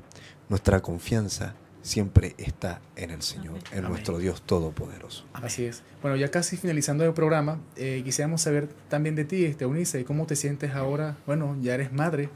Sí, feliz porque yo después de dos meses de, del accidente eh, quedé embarazada. dos meses del accidente después quedé embarazada y, y es y bueno eh, físicamente no me quizás no me dañé tanto en el accidente pero psicológicamente sí el diablo me atacó muy feo y al saber que quedé embarazada los dos meses después eh, cambió todo ya el accidente era un tema aparte ya nos, nos concentramos en, en mi embarazo en el niño en la ecografía Claro. y eso igual nos ayudó a nosotros a, a despejarnos un poco del tema del accidente, porque la verdad todavía el Pedro tiene que hacer su examen y cosas. Entonces, feliz porque mi bebé nos cambió la vida. Amén, así es. Y bueno, creo que también está cambiando, eh, bueno, ya creo que ya es jefe de la parte técnica de la, de la radio. Ahí pueden ver al Pedrito ahí, sí, ya, ya es el nuevo, Eh, está ahí el nuevo supervisor de, del área técnica de Radio Obra Misionera, así que no sé qué, ya. está, está- todo el mundo haciéndonos señas. Sí, no sé, no entiendo eso. nadie entiende. Y eso, es bueno, que como que eh, se no. quieren llevar a, Pedrito, creo. Sí, creo que deberíamos poner una nueva regla, ¿no? Adentro de que, de que no entre tanta gente. Claro, así es. Pero de verdad, este, nos sentimos muy, de verdad muy agradecidos Sí, por parte del no- Señor. nos están sacando un poco de, de la onda de aquí Oye. adentro. ¿Será? Yo no sé qué es lo que en realidad... Bien, eh, Bien. mira, sí, hay algo así que me gustaría acotar, muy, muy breve. Cuando nosotros nos enteramos de que, de que, bueno, de que estaba embarazada y que íbamos a tener un hijo, y fuimos al médico la primera vez, el enemigo hizo, quiso hacer una jugada maestra. Nos amenazó diciendo que el niño no estaba en el útero y que Imagínate. cualquier cosa era una pérdida. Eso fue el primer médico. Pasó como dos meses en que fuimos al siguiente, al siguiente médico. Y el siguiente médico dijo que no, que eso era mentira y que no sabe de dónde había sacado eso, que el niño estaba bien agarrado y estaba firme. Pero fueron dos meses en el que estuvimos pensando de que, de que en cualquier momento iba a haber una pérdida. Y esos fueron los, miedos en los que nos tuvo el enemigo, pero fue la prueba en la que nos hizo pasar el Señor, para fortalecer nuestra fe, la fe que nos ha dado. Y eso, bueno, eso es el, testimonio que, nos, que, que queríamos narrarle y por el cual nos invitaron, ¿no? Mi hermano Así es. Daniel. Pero no era solamente ustedes dos, sino también el niño. Sí, Pero me gustaría hacerlo puede- pasar, pero habría que ver ap- apagar el aire acondicionado para que lo vieran por, pero menos que por pase, pero que pase por lo menos allí rápido y veamos aquí a Amor, apaga el aire acondicionado. para que pase para que pase Pedrito. Pedro Henry. Tengo que tomar una foto. Claro, claro, claro. Es más, Claro. yo la iba a tomar allí, Esto, esto, esto va a ser algo único para que, para que vean, el, el primer niño para que lo puedan ver entra- por la cámara. El primer niño que entra a Radio Obra No, no, no, no, no, el primer niño, el Claro primer que sí. recién nacido que entra. Bueno, el primer reci- bueno, recién nacido. Sí. Porque ya hemos Sí, tenido hemos- como, cierto, ya hemos como tenido. 45 niños cantando aquí adentro. Claro, así es, correcto. Y bueno, ahí tenemos a Pedrito, bueno, nuevo panelista, esperando que ya hable para que sea un nuevo panelista de una hora de la tarde. Sí, por ahí lo vamos, por ahí lo Él, vamos. él- él hace su programa en las noches, Seguro. hace su programa en las noches y así que bueno, Mira, hay algo, hay algo también que me gusta mucho que son. me gusta- nos- nosotros nos conocemos, sabes que a mí me gustan los detalles. En mi primer accidente, que fue el año eh, 2010, yo en el hospital me llamaban el milagro de la cama 11, porque me tocó la cama 11. Y el pastor habló y habló de que, de que éramos obreros de la hora undécima. Y bueno, yo creo que nada es al azar. Si el Señor iba a permitir que el diablo se cruzara y que yo tuviera un accidente para mostrar nuevamente su gloria, fue el día 11 del primero. imagínate. Somos obreros de la hora undécima. Así es. Y hay Amén. eternidad en nuestro corazón. Amén. Así es. Bien, mis bueno, hermanos, eso sería por mi parte. bien, bueno, muchas gracias Pedro, muchas gracias Eunice, Dios les bendiga. Dios Pedro bendiga. Junior también por estar con nosotros en este espacio, eh, de escuchar parte de ese testimonio. Creo que son detalles más que ya he- que no hemos escuchado de, de ese testimonio que hay tuviste tú. muchísimo, pero Pero bueno, ya este es el espacio que siempre damos la oportunidad a nuestros hermanos que puedan comentar y dar esas perlas, Por esas pequeñas perlas que el Señor hace en sus vidas. Así que, Roberto, ya para... No, darle la bienvenida a Pedro Jezreel. Dios te bendiga. Bienvenido a este mundo, a esta área cristiana, a esta área de la gracia de Dios. Muy Así bienvenido. Así que, Bueno, así que bueno, vamos a un corte y bueno, no sé qué más que decir. Y seguimos con En la hora de la tarde por Radio Obra Misionera. misionera. Así es, ya venimos.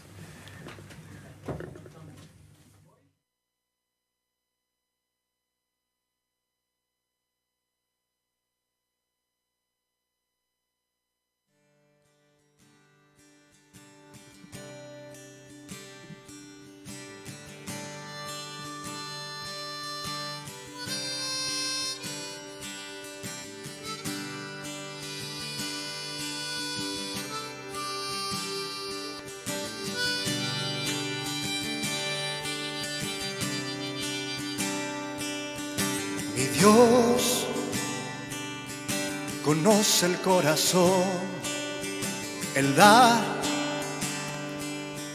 en tiempo y sazón.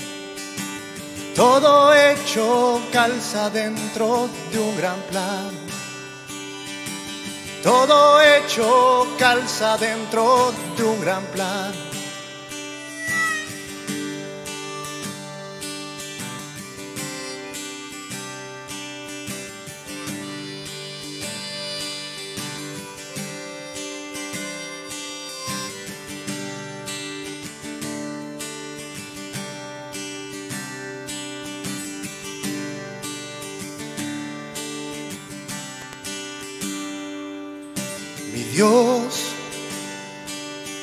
Su imagen me formó, me dio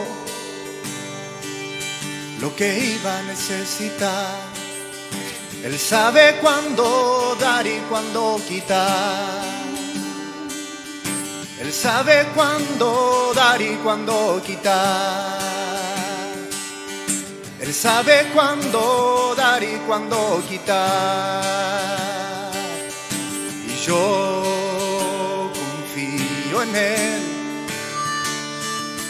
Sé que nada escapa a su voluntad. Hoy digo con fe que todo mi ser descansa en Él. Que todo mi ser descansa en Él.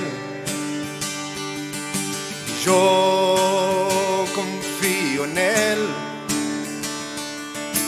Sé que nada escapa a su voluntad. Hoy digo con fe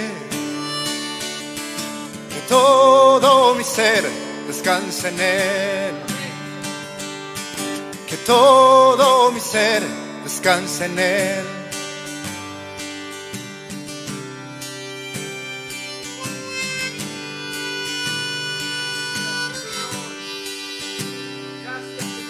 Dios todo lo creó, ordenó desde el cielo hasta el mar. Todo tiene hora y tiempo bajo el cielo azul. Todo tiene hora y tiempo bajo el cielo azul.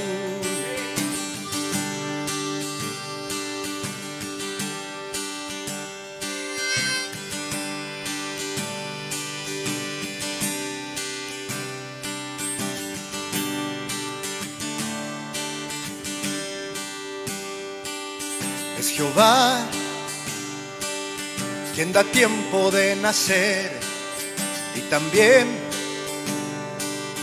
de vivir y de morir. Todo tiempo es hermoso en su momento. Todo tiempo es hermoso en su momento. Todo tiempo es hermoso en su momento y yo en Él.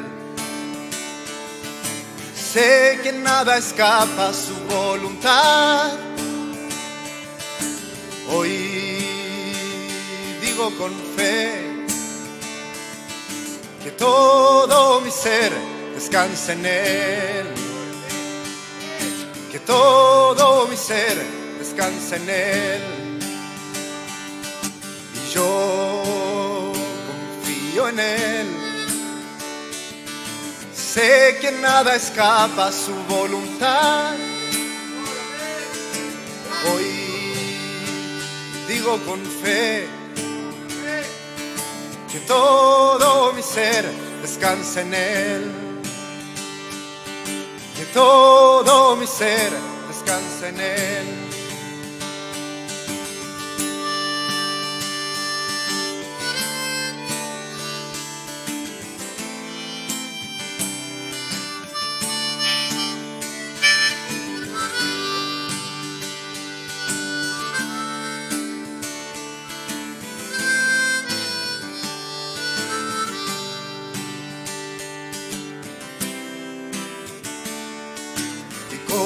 Corazón confía en Dios, pues ha puesto en Él su eternidad. Su eternidad. Su eternidad.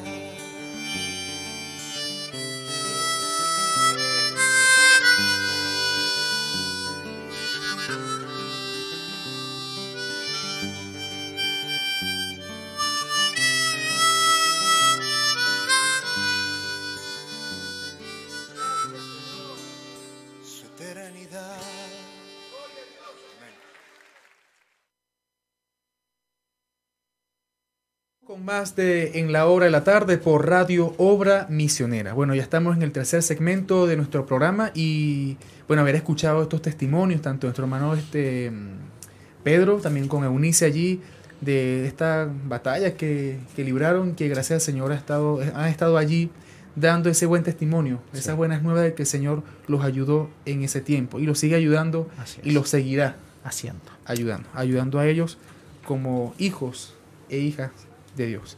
Eh, bien, tenemos a nuestro hermano Fabián Palma. Dios le bendiga, hermano. Dios le bendiga, gracias una vez más por invitarme al- a la radio y particularmente a este programa.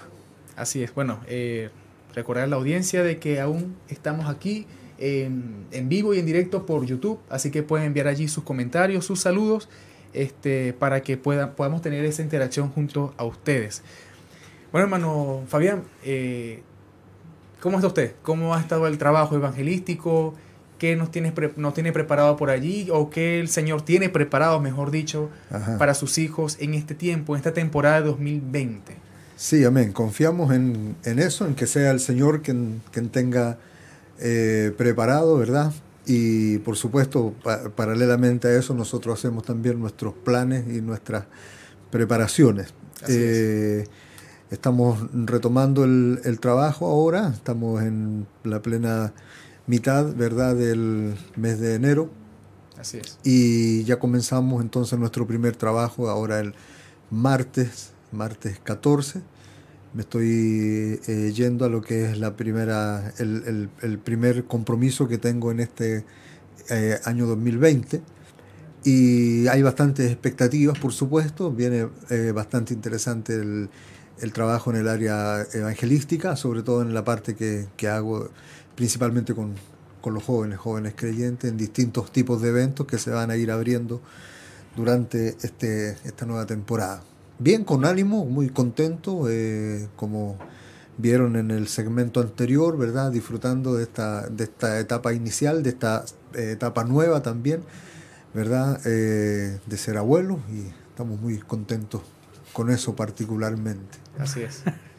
Bien, por ahí tenemos algo preparado. eh, el EJM, ¿cierto? EJM, EJM. Usted, usted ha sido invitado una vez más a este encuentro juvenil, ¿cierto? Sí, claro, es un, es un evento muy especial, ¿verdad? Que en el tiempo le hemos tomado mucho, mucho cariño. Eh, Dios nos permite participar en él eh, desde su primera edición, que fue en, en Porto Alegre, allá hace unos, unos siete años atrás. Porque esta es la, la séptima versión del EJM. EJM es el encuentro de jóvenes del mensaje, pero es en, en Brasil y es un en- encuentro itinerante que va en distintas eh, ciudades, distintas iglesias. Comenzó el primero ahí en, en Porto Alegre bajo el ministerio y la visión ministerial del pastor Alberi Bueno, un pastor amigo nuestro, eh, apoyado por ministerios eh, mayores como el pastor Febronio de Chapecó, el pastor eh, Beber Cordeiro también de Río Janeiro, am- amigos nuestros también. Desde la primera edición, como digo, que fue ahí en Porto Alegre hace siete años atrás, que Dios nos permite participar. Ellos tuvieron la deferencia de invitarnos y siempre el, el- lema de nuestro pastor en, en esta área de trabajo, ¿verdad? Es que si una puerta se abre, vamos a entrar por ella.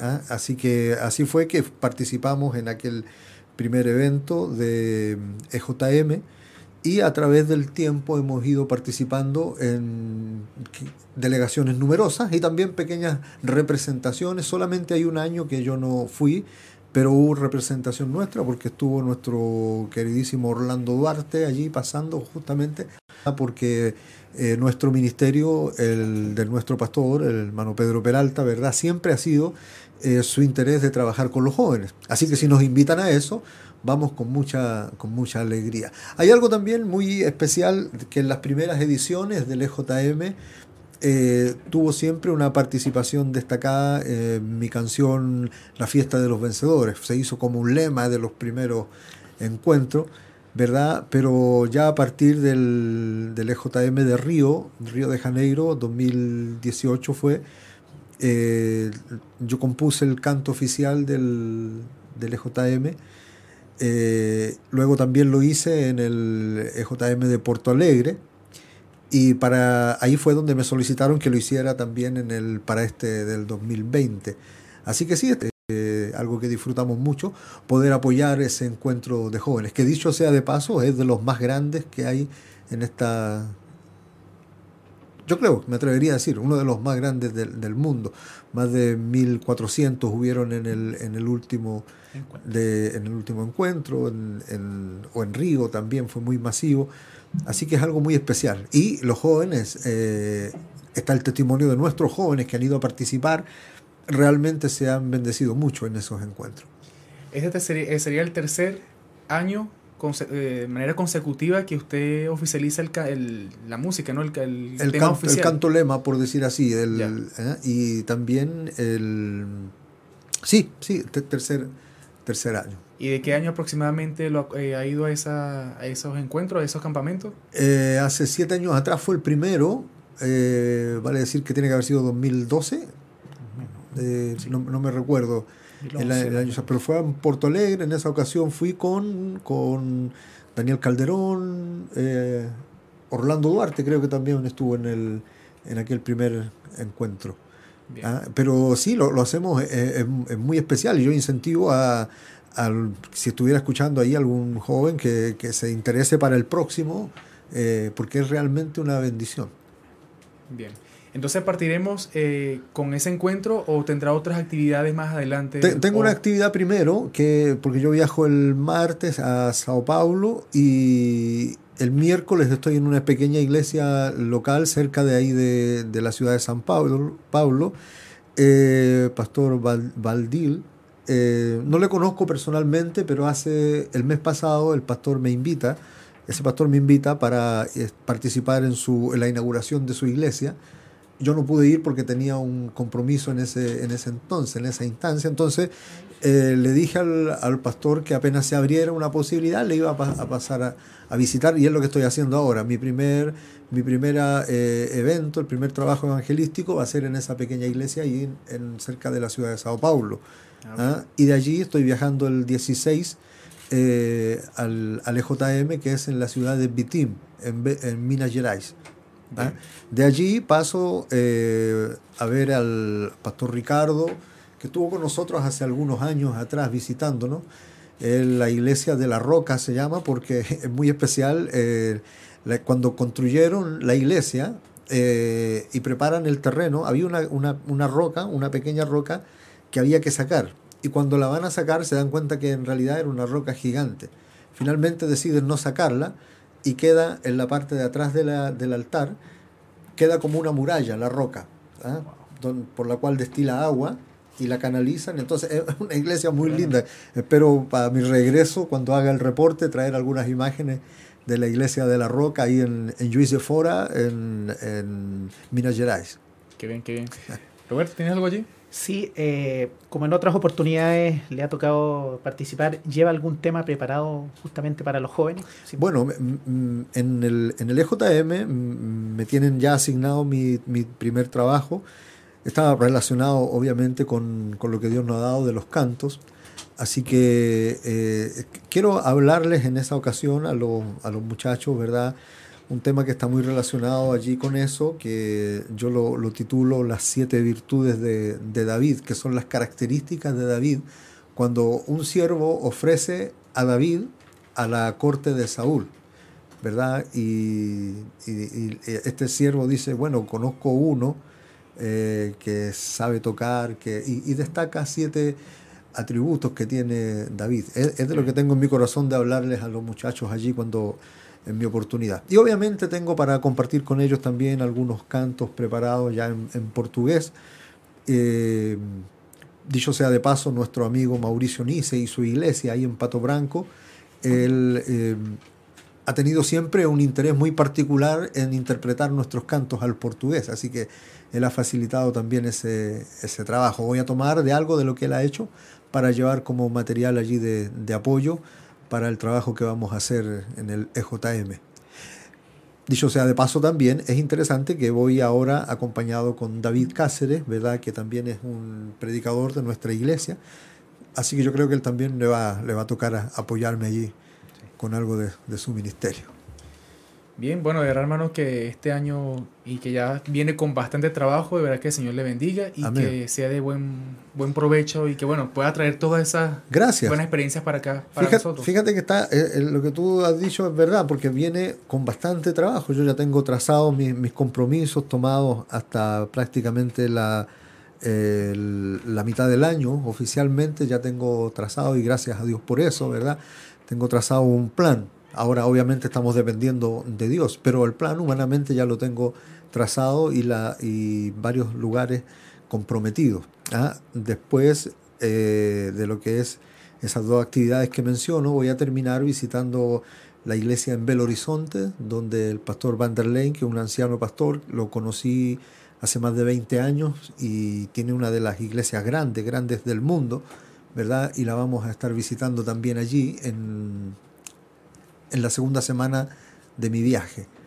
Bien. La tercera parte de, este, de la tercera semana, digamos, del- de este viaje, eh, la vamos a hacer a Santa Cruz, Bolivia. Ya allá hay un, un evento también preparado y unas visitas eh, a algunas iglesias locales ahí en Santa Cruz, en Bolivia. Regresamos con la ayuda de Dios el día 5 de febrero y el 7 ya me estoy yendo nuevamente para El Salvador, en Centroamérica, que también tengo ahí un- algunos compromisos. Viene bien apretado esa agenda. eh, voy a estar siete días y ocho, ocho cultos. Así que creo que voy a, voy a tener bastante trabajo allí, por la gracia de Dios. Bendito sea Dios por eso. Amén. Bueno, entonces pueda traer también esa, esas experiencias para nosotros y, bueno, compartirlas por acá, por la radio y también a la congregación. Sí, cómo no, cómo no, con mucho gusto. Esa eh, es una de las partes lindas de esto cuando, es. Cuando uno ya vuelve con, la, con el reporte, ¿verdad? Confiamos en eso y con la satisfacción del deber cumplido, esperamos que así sea una vez más. Amén. Así es.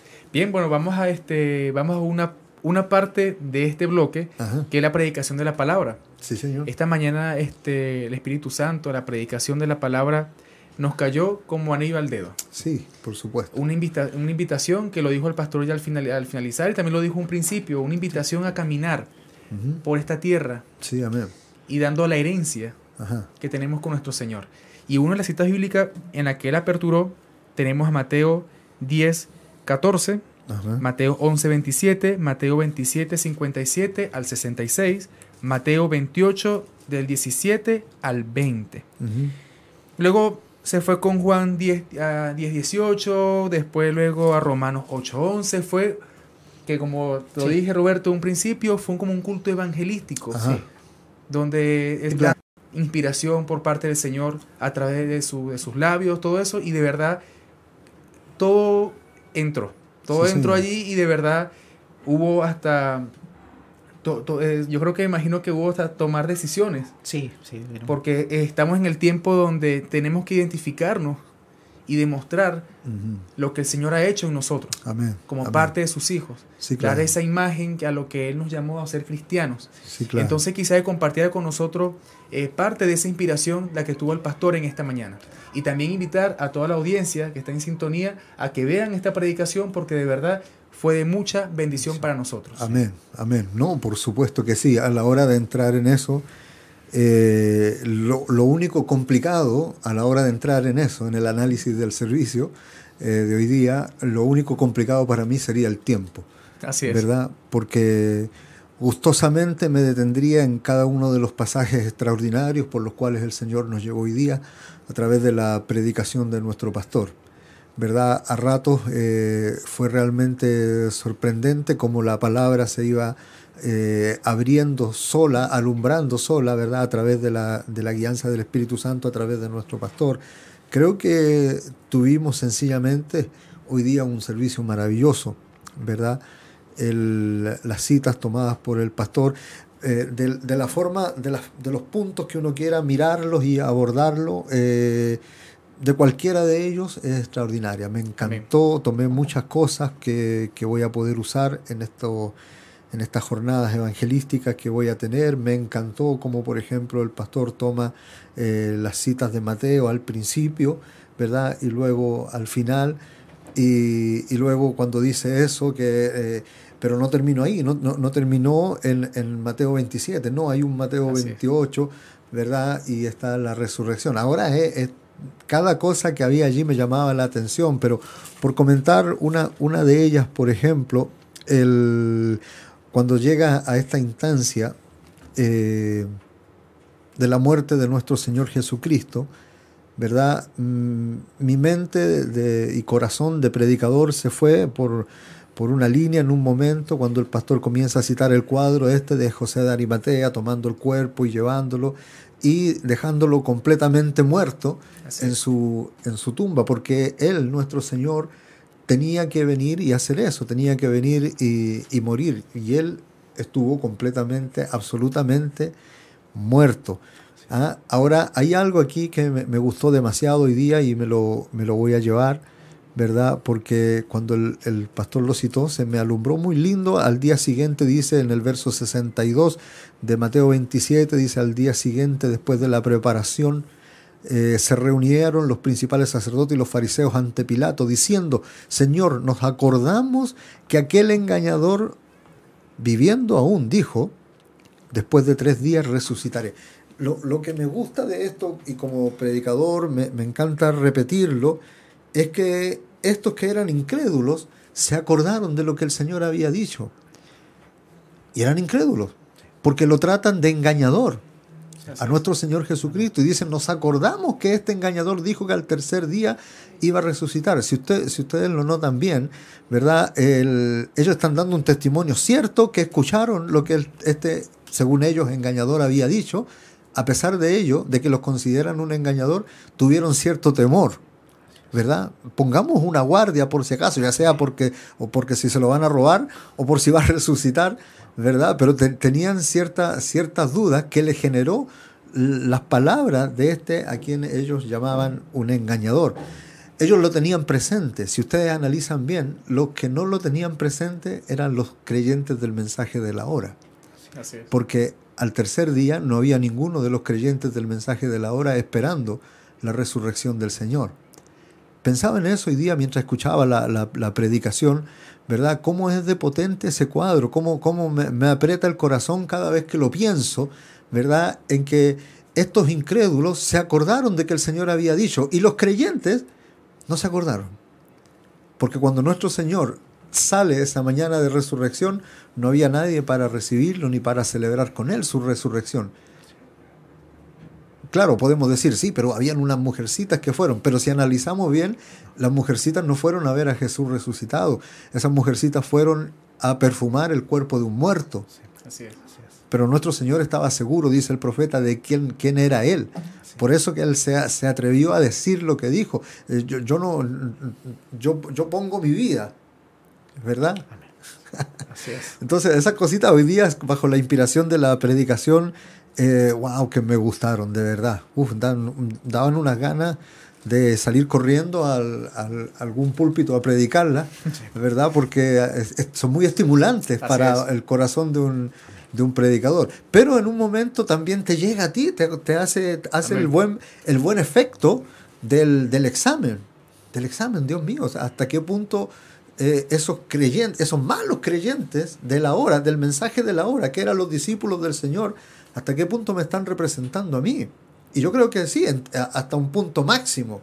¿verdad? Ellos también escucharon al Señor, al mismo Señor. No fue un predicador ajeno, fue el mismo Señor que dijo que iba a resucitar. ¿verdad? Y así todo, sus propios discípulos no estuvieron allí en el, en el momento preciso. Bueno, como digo, es una de las cosas que, que, me inspira a comentar después de haber escuchado el servicio que escuchamos esta mañana. Las citas estuvieron realmente maravillosas y pudiéramos invertir tiempo en repasar cada una de ellas. El examen al final, la cita de Santiago, que es con la Así que me, gustaría terminar, está es extraordinaria la cita de, de, de Santiago. Eh, no sé, en general eh, creo que fue realmente un servicio extraordinario. En un momento, y fue al término del servicio, el pastor decía, póngase de pie y dé gracias, y yo lo único que quería era quedarme sentado y llorar, porque realmente la palabra estuvo extraordinaria. Amén. Sí, Señor. Independientemente, daba gracias en mi corazón, pero eh, la reacción que cada uno pueda tener respecto al, a la palabra, eh, quizás muchas veces va más allá de lo que el, el, el, predicador pudiera esperar o desear. Yo sentí que mi momento fue ese y quería quedarme allí eh, en, eh, no sé, en un momento a solas con el Señor. Me encantó y nunca lo había visto tan lindo, tan claro. ¿verdad? Cuando se cita ahí a Santiago y dice cómo el labrador espera pacientemente, Así es. ¿verdad? Y el pastor nos trae a, a la escena eh, esos cuadros, ¿verdad? De la espera, de cómo es el que siembra el largo invierno y todo eso. Y bueno, la intención era animarnos, porque es lo que el apóstol Santiago dice allí, ¿verdad? Nos da ánimo hasta esperar la lluvia temprana y la lluvia tardía, y este es el tiempo de, de, esa lluvia, de la lluvia temprana y la lluvia tardía. O sea, estamos tan cerca. Eh, no sé, no sé qué tiempo tengo, pero yo tengo aquí una cita maravillosa que, que, que, que pudiéramos, que pudiéramos ver. No, de, dele, dele a cita. No bueno, la, la, la, la, cita, la, la principal allí en, en, Santiago, ¿verdad? Santiago 5.7, por tanto, hermanos, tened paciencia hasta la venida del Señor.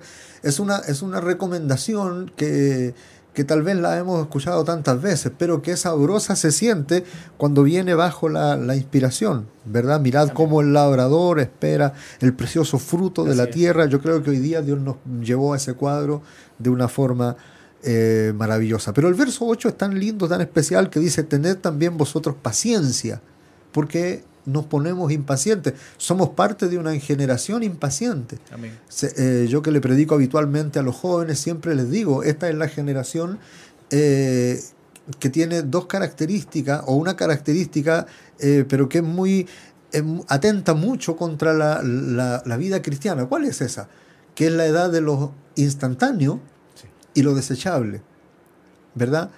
El, y, mi, y mira cómo se aplica esto hoy día en general a, a, los jóvenes les gustan las cosas que sean instantáneas, que sean en el momento, Así es. pero que no sean duraderas, que sean desechables. Está acostumbrado a tomarse una gaseosa y, y ya se largó el, el, envase y así. Toda, toda la, la vida gira en, en base a cosas que son en el momento y que son desechables.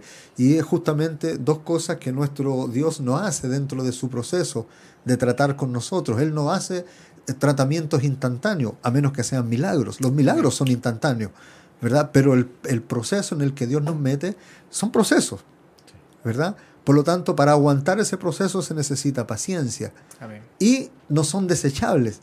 O sea, cada etapa que tú tengas con el Señor en tu, en tu vida, tienes que atesorarla, guardarla en tu corazón, enriquecerla, ¿verdad? No es una que, ah, la tuve, tuve una sensación y ya la desecho. No, porque sería solamente eso, sería una sensación y no es así. Dios no opera con cosas ni instantáneas Amén. ni desechables. Así Entonces es. está muy oportuno este consejo que me lo llevo para mi, el trabajo que voy a hacer en, en estos días. Tened también vosotros paciencia y afirmar, afirmad vuestros corazones. Ahora, ese, ese es un tema maravilloso, el de afirmar vuestros corazones. Porque yo les pregunto a ustedes dos que están aquí y a los que estén ahí escuchando, ¿cómo afirmo el corazón? O sea, ¿qué, qué expresión bíblica es esta? Roberto, ¿cómo afirmarías tú el corazón? o sea, el, el, ¿qué, ¿qué, quiso decir aquí la inspiración? ¿Qué quiso decir el escritor sagrado cuando nos aconseja que afirmemos los corazones? Amén, así es. ¿Ah? Sí. Pero claro, la Biblia es perfecta, hay otras citas más allí que con el corazón se cree. Así es. O sea, afirmemos con lo que estamos creyendo. Bien. Y bueno, hay muchas cosas ahí Así es. lindas y maravillosas. Robert, ¿tienes algo allí? Sí, eh, haciendo alusión a lo que nuestro hermano Fabián comparte, ¿cierto? Me recuerda, eh, leyendo estos días, el mensaje Una puerta dentro de una puerta, ¿cierto? Es un precioso mensaje. Ahí Sí, el profeta claro. hace alusión a una pintura de Jesús golpeando la puerta. Claro. ¿Cierto? Entonces el crítico, aparece un crítico, porque es un maravilloso cuadro, dice, él dice, no recuerdo el nombre del pintor griego que lo hace, Ajá. pero en ese momento aparece la escena, Jesús golpeando la puerta, y el crítico le dice al pintor, oye, pero falta la cerradura. No, es que él no va a abrir la puerta. Es tu voluntad, lo que si tú quieres abrirle la puerta para que él entre. Sí, es hermoso. Entonces, es esa invitación tan importante, preciosa alma que oye, tú que estás descarriado, hermano, ¿cierto? Por los azares de la vida, los avatares, todas estas situaciones complejas, hay una invitación en Apocalipsis 3:20. He aquí yo estoy a la puerta y llamo. Si alguno oye mi voz y abre la puerta, entraré a él y cenaré con él y él conmigo. Qué invitación más extraordinaria que la considere, medítela, preciosa alma que escucha, radiovidente, porque los tiempos que vivimos ya alrededor se nos derrumbó todo. Literalmente todo se nos derrumbó, aunque no queramos reconocer, ¿cierto? Hasta hace dos meses atrás nuestro país era catalogado el paraíso económico, de bienestar, de seguridad, pero ahora estamos en un proceso de desgobierno y solamente es la escritura cumpliéndose. Y nuestra roca de seguridad, nuestra zona de seguridad es Cristo. Considérelo, porque usted no sabe lo que puede ocurrir los próximos cinco minutos con nuestras vidas. Así que esa es la invitación a considerar sus caminos. ¿Dónde pasará su destino eterno? ¿Qué va a hacer? ¿En qué va a descansar si todo se ha derrumbado? Lo que hemos compartido acá con nuestro hermano Fabián, nuestro hermano Daniel, son certezas, son verdades, son un así dice el Señor. Amén. Así es que yo estoy a la puerta y llamo. Dios les bendiga. Así es. Por ejemplo, tenemos acá, el pastor tomó Romanos. Ajá. Romanos, eh, tenemos acá Romanos 8.11. Ajá. Y él ya estaba como cerrando con este versículo de la palabra de. Romanos y dice, y si el espíritu de aquel que levantó de los muertos a Jesús mora en vosotros, el que levantó de los muertos a Cristo Jesús vivificará también vuestros cuerpos mortales Sí, amén. por su espíritu que mora Que mora. en vosotros. Ahora, él acá toma dos, él- él- yo lo tomé como una cita acá. La identificación para que el, para el que el- identificación para el que permanece en nosotros. Ajá. Si el Señor permanece en nosotros, debemos reflejarlo a Él, Seguro, claro. porque es la- en- eh, somos morada de Él y Él habitando en nosotros. Ahora también dice, conocerán a Dios cuando vean a Dios en usted. Amén. Ahora, yo quisiera tomar, eh, el equipo de producción, tenemos ya preparado eh, este material. ¿Lo tienen preparado? ¿Sí? Ya, un momento. Ah, ok. Eh, él toma eso allí y él luego se va, bueno, después de haber tomado la...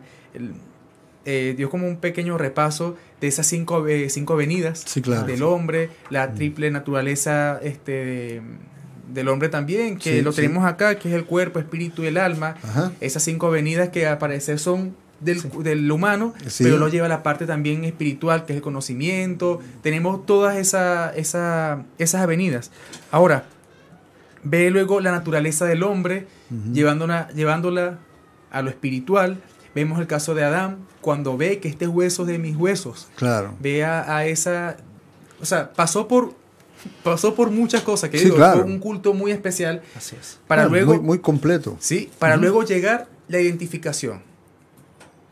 Y quisimos compartirlo con todos ustedes y vamos a escucharlo acá mientras el culto... Bien, ¿lo tienen?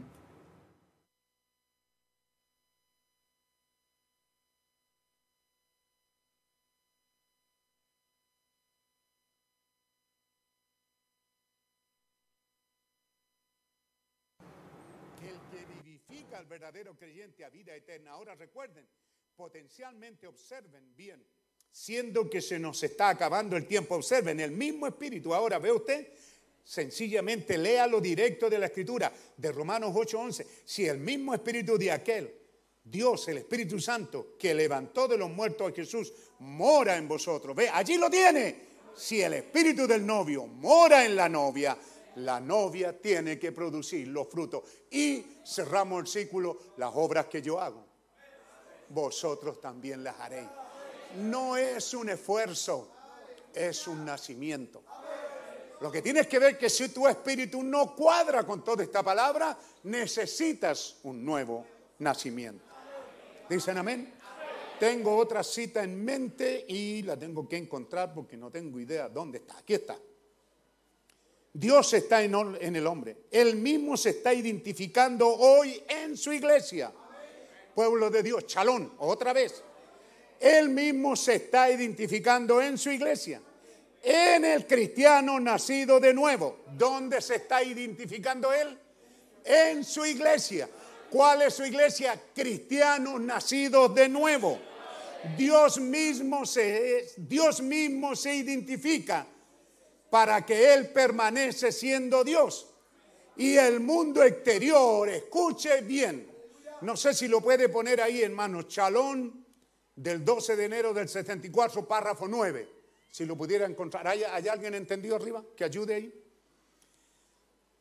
Y el mundo exterior solo conocerá a Dios mientras ellos ven a Dios en usted. Si a Dios no le vio jamás nadie, ¿cómo el mundo verá a Dios? Hay una sola manera en que el mundo verá a Dios, es en la medida que Él, este mundo, lo vea en usted.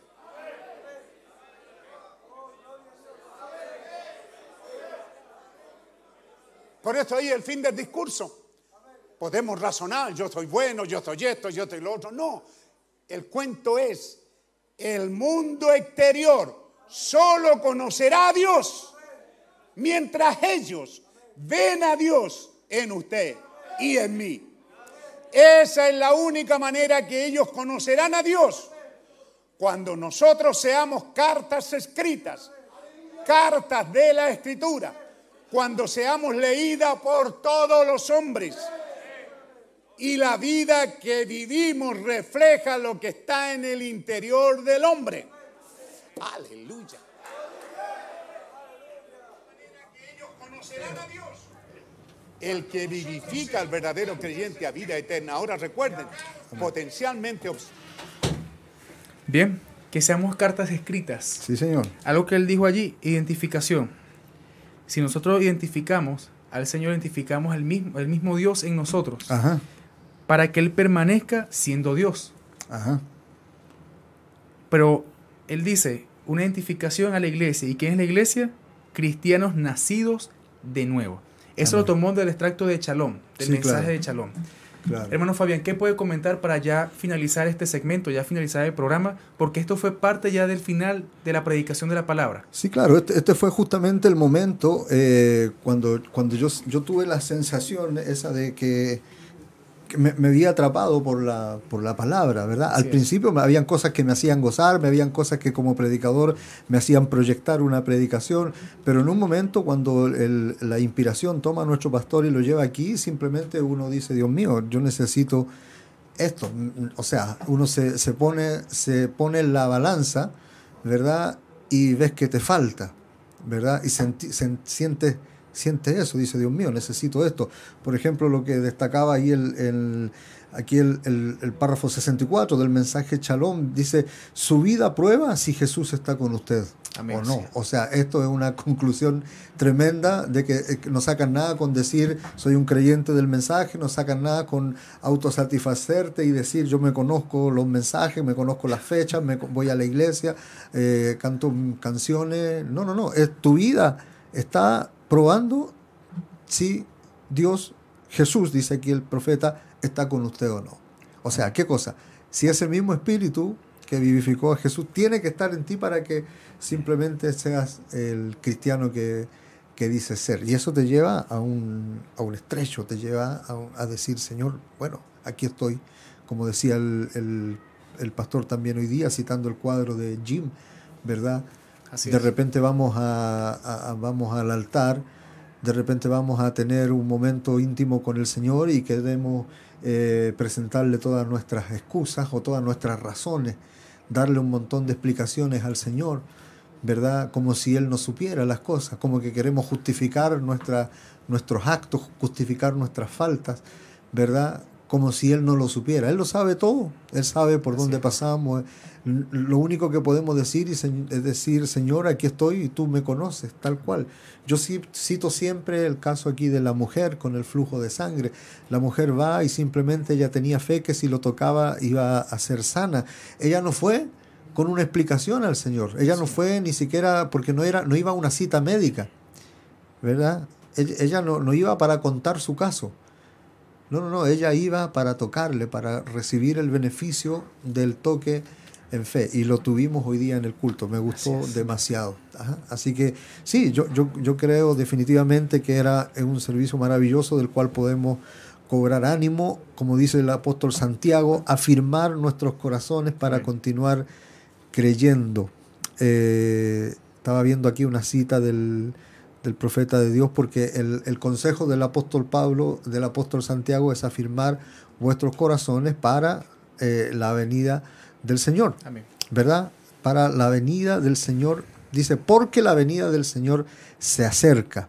Uno de los últimos mensajes del profeta de Dios, eh, cosas que han de ser en diciembre del 65, él se está despidiendo y él dice, dice esto acá eh, que me gusta demasiado porque tiene sentido con el trabajo que yo voy a hacer. Primero dice, pero yo estoy muy agradecido por estas puertas abiertas que he tenido para entrar. yo también. Y la inspiración, dice, saber que ahora estos jóvenes podrán tomar este mensaje y llevarlo hasta la venida del Señor. Amén. Me gusta, me gusta mucho como eh, cita eso. Así que sí, me gustaría terminar con eso. Animar más que nada a, a algún alma eh, perdida que esté por allí. Animarnos entre nosotros mismos, entre los jóvenes que, que están allí queriendo hacer algo. Pues anímense y háganlo. Eh, pónganse a disposición. Díganle como, como allá, como el, como el siervo que, que dijo, heme aquí, envíame a mí. ¿verdad? Que puedan haber jóvenes, si es que está alguno escuchando, algún joven creyente de este mensaje, que pueda afirmar su corazón para continuar creyendo y para posesionarse en este lugar de la cita que acabamos de decir. El profeta dice, vendrán jóvenes Amén. Así que es. lo podrán hacer.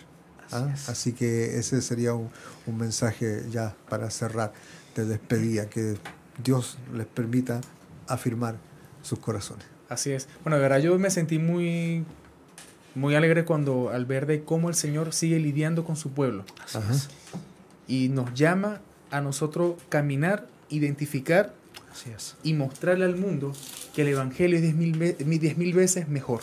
Seguro. Y sin duda la persona al ver esa, ese, ese comportamiento, ver esa personalidad de que llega nuestro hermano, puede, hay algo que sin decirle algo ya le está predicando. Sí, claro. Así es. Amén. De que en realidad hay un Dios que puede transformar vidas y hacer de una vida una persona digna, Sí, amén. Digna ante este mundo tan atroz, tan, tan, Sí. tan, tan Sí. convulsionado, Perdido, tan perdido. perdido, tantas Sí. cosas que ya uno Sí. puede decir de este mundo. Sí. Pero sin duda el Señor sigue allí llamando. Y así fue esta mañana. Así esta es. mañana hubo una vida, una niña eh, se llama Daniela Solón, De 14. bajó a las aguas de 14 años. Así es. Ajá, amén. Tuvo amén. esa, eh, ya pudo obtener esa experiencia que al bajar las aguas, ahí hay algo, hay Ajá. promesas Así es. que el Señor nos da y es recibir el Espíritu Santo. Sí, es que este, es- a pesar de lo malo, de lo perverso de este día, a pesar de eso, de que es un día negro, es un día oscuro, es también un día maravilloso para la novia. Pero a pesar de eso, y el profeta lo dice aquí en este mensaje que estoy citando, de cosas que han de ser, eh, él, él- él- él dice, por ejemplo, algo tan lindo y apropiado como este, como esto, ¿verdad? Eh, dice el... Yo creo que es la misma cosa que estamos viviendo hoy cuando Dios dice dando testimonio de su palabra. Él haría, ahora sabemos que este es el día de salvación. Amén. Así. Bueno, Así es, es el día más perdido, el día más perverso de todos, es el día, es lo que tú quieras de negativo, pero todavía es el día de salvación. Así es, amén. Qué Todavía glorioso es este el tiempo. día de gracia, por eso que tenemos casos como el de hoy día, que una hermanita, una señorita, ¿verdad? Eh, decide entregar su vida al Señor y nosotros nos alegramos, nos gozamos por eso. Y siendo un tiempo de salvación, también vimos como una vida también pasó al altar en Sí, señor. necesidad, tenía una necesidad en su, de- en su vida y allí pasó. Y es por eso el pastor hizo estos llamados. Así Sí, es. amén. Lo hizo como muy, hizo énfasis sus últimos tres llamados. Un llamado, segundo llamado, tercer llamado. Y estaban allí. Porque este es el tiempo que a pesar, como lo, lo de leer, Claro. este es el tiempo de salvación.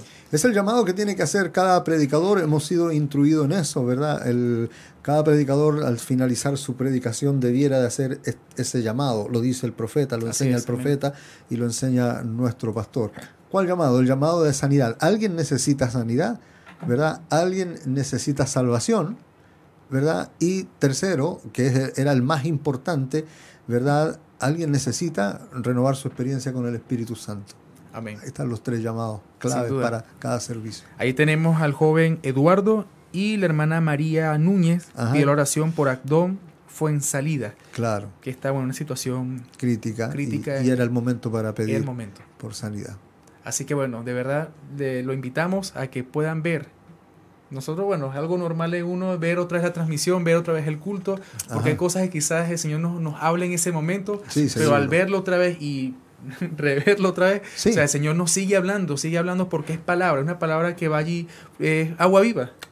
Esa es la oportunidad bendita que nos, que nos brindan estos, estos medios de los cuales estamos disfrutando ahora, que claro, están fu- fueron concebidos allí por, por el lado oscuro de la fuerza, Sí. Así es. Sí, sí, Así es.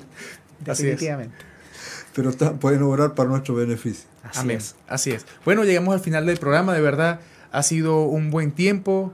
Hemos tenido buenas experiencias en esta tarde, así que de verdad nos sentimos muy gozosos Amén. de haber recibido esta buena palabra y más ahora en la hora de la tarde. Roberto, para finalizar el programa. Sí, eh, ya casi todo ha sido dicho, pero no olviden, queridos radiovidentes y preciosa alma que escucha, ya que esta palabra tan cliché que se ha hecho de los movimientos sociales, hay un movimiento social que ha permanecido a través de la historia y que tiene un líder que no falla, es el cristianismo. Amén. Porque vemos que todos estos movimientos sociales, políticos y todas estas cuestiones no tienen liderazgo nada. Pero nuestro movimiento social, el cristianismo por excelencia, ha tenido el líder por excelencia que es Jesucristo. Amén, así es. Así que considere sus caminos una vez más. Dios les bendiga. Y me apropio de una palabra que también lo dijo el, el hermano Fabián, que le dijo, eh, y es algo que lo dicen todos los movimientos sociales. Pero nosotros como movimiento de Dios también decimos de que un pueblo unido jamás será vencido. Y llevando a Dios por capitán, mucho menos. Así es. Así Amén. que, hermano Fabián, para finalizar y ya que estamos para que nos dé ese Sí, mensaje señor. ya de despedida. No, mi consigna es muy simple, es el pueblo ungido. Ah, es ungido, cierto, es ungido. vencido. Así Es es. Ungido. Y tenemos suficiente unción del Espíritu Santo Amén. para eso. Que Dios les bendiga a los eh, radio oyentes, televidentes, radio escucha y todas esas manos, como dice mi hijo Tomás. Les encargo sus oraciones para que Amén. este viaje que estoy iniciando eh, tenga el sello del éxito del Espíritu Santo. Que. Dios les bendiga hasta que nos encontremos de nuevo. Shalom, shalom. Amén. Bueno, es verdad, es un pueblo ungido. Yo no, yo no sé por qué dijo unido. Pero bueno, Originalmente era unido. es unido, claro. Sí. Pero eh, en realidad eh, es un pueblo ungido. Así es. Bien, bueno, hermanos y hermanas, de verdad para nosotros fue una bendición contar con ustedes como audiencia, a nuestros panelistas, a nuestro hermano Roberto Martínez, como siempre, apoyándonos y estando en este programa que ha hecho de nuestro programa su programa. Así es. Así que nos vemos el próximo domingo a la misma hora de siempre, por este mismo medio de Radio Obra Misionera. Misionera. Que el Señor le bendiga, le bendiga. y que tenga una buena semana. Chao, chao. Amén.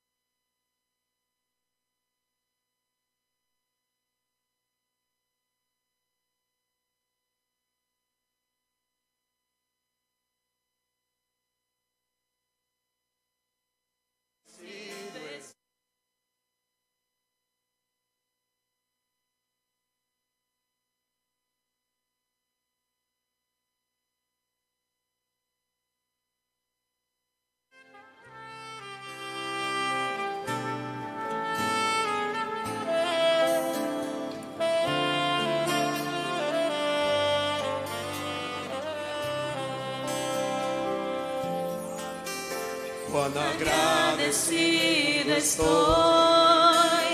de ti por todo, porque nunca me has dejado de cuidar. Si hasta ahora estoy de pie, solo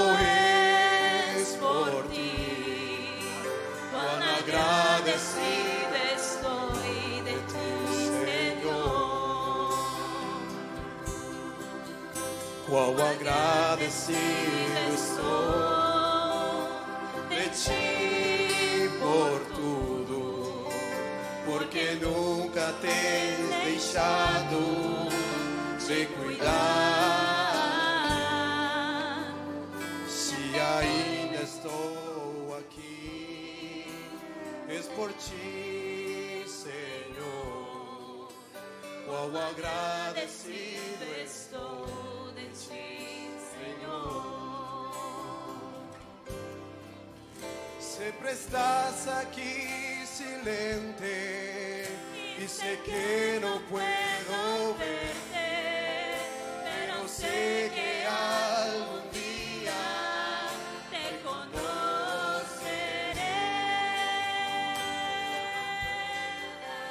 De gracias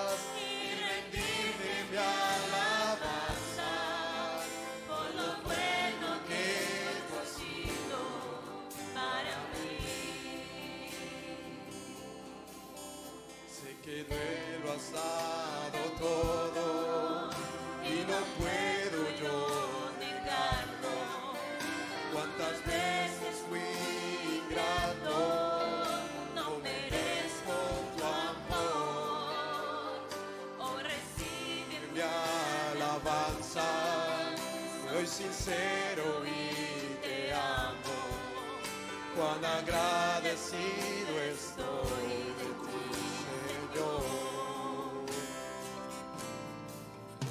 Sei que tens dado tudo e não posso me esquecer.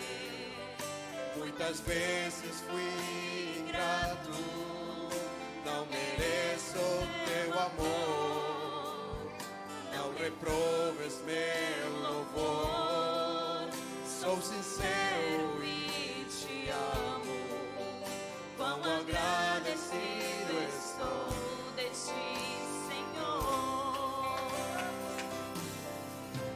Siempre estás aquí presente. Y sé que no puedo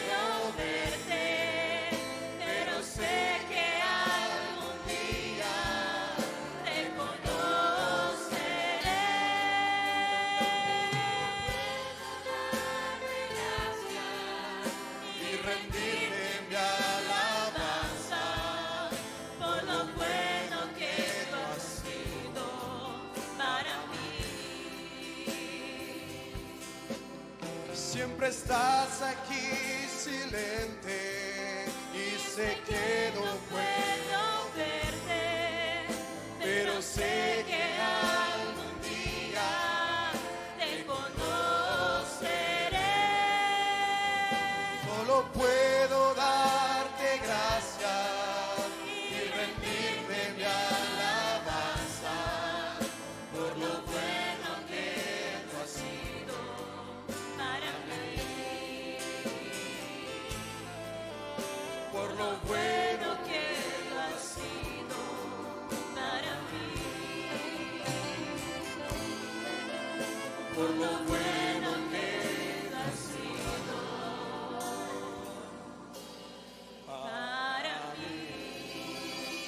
para mí. Dios le bendiga, novia.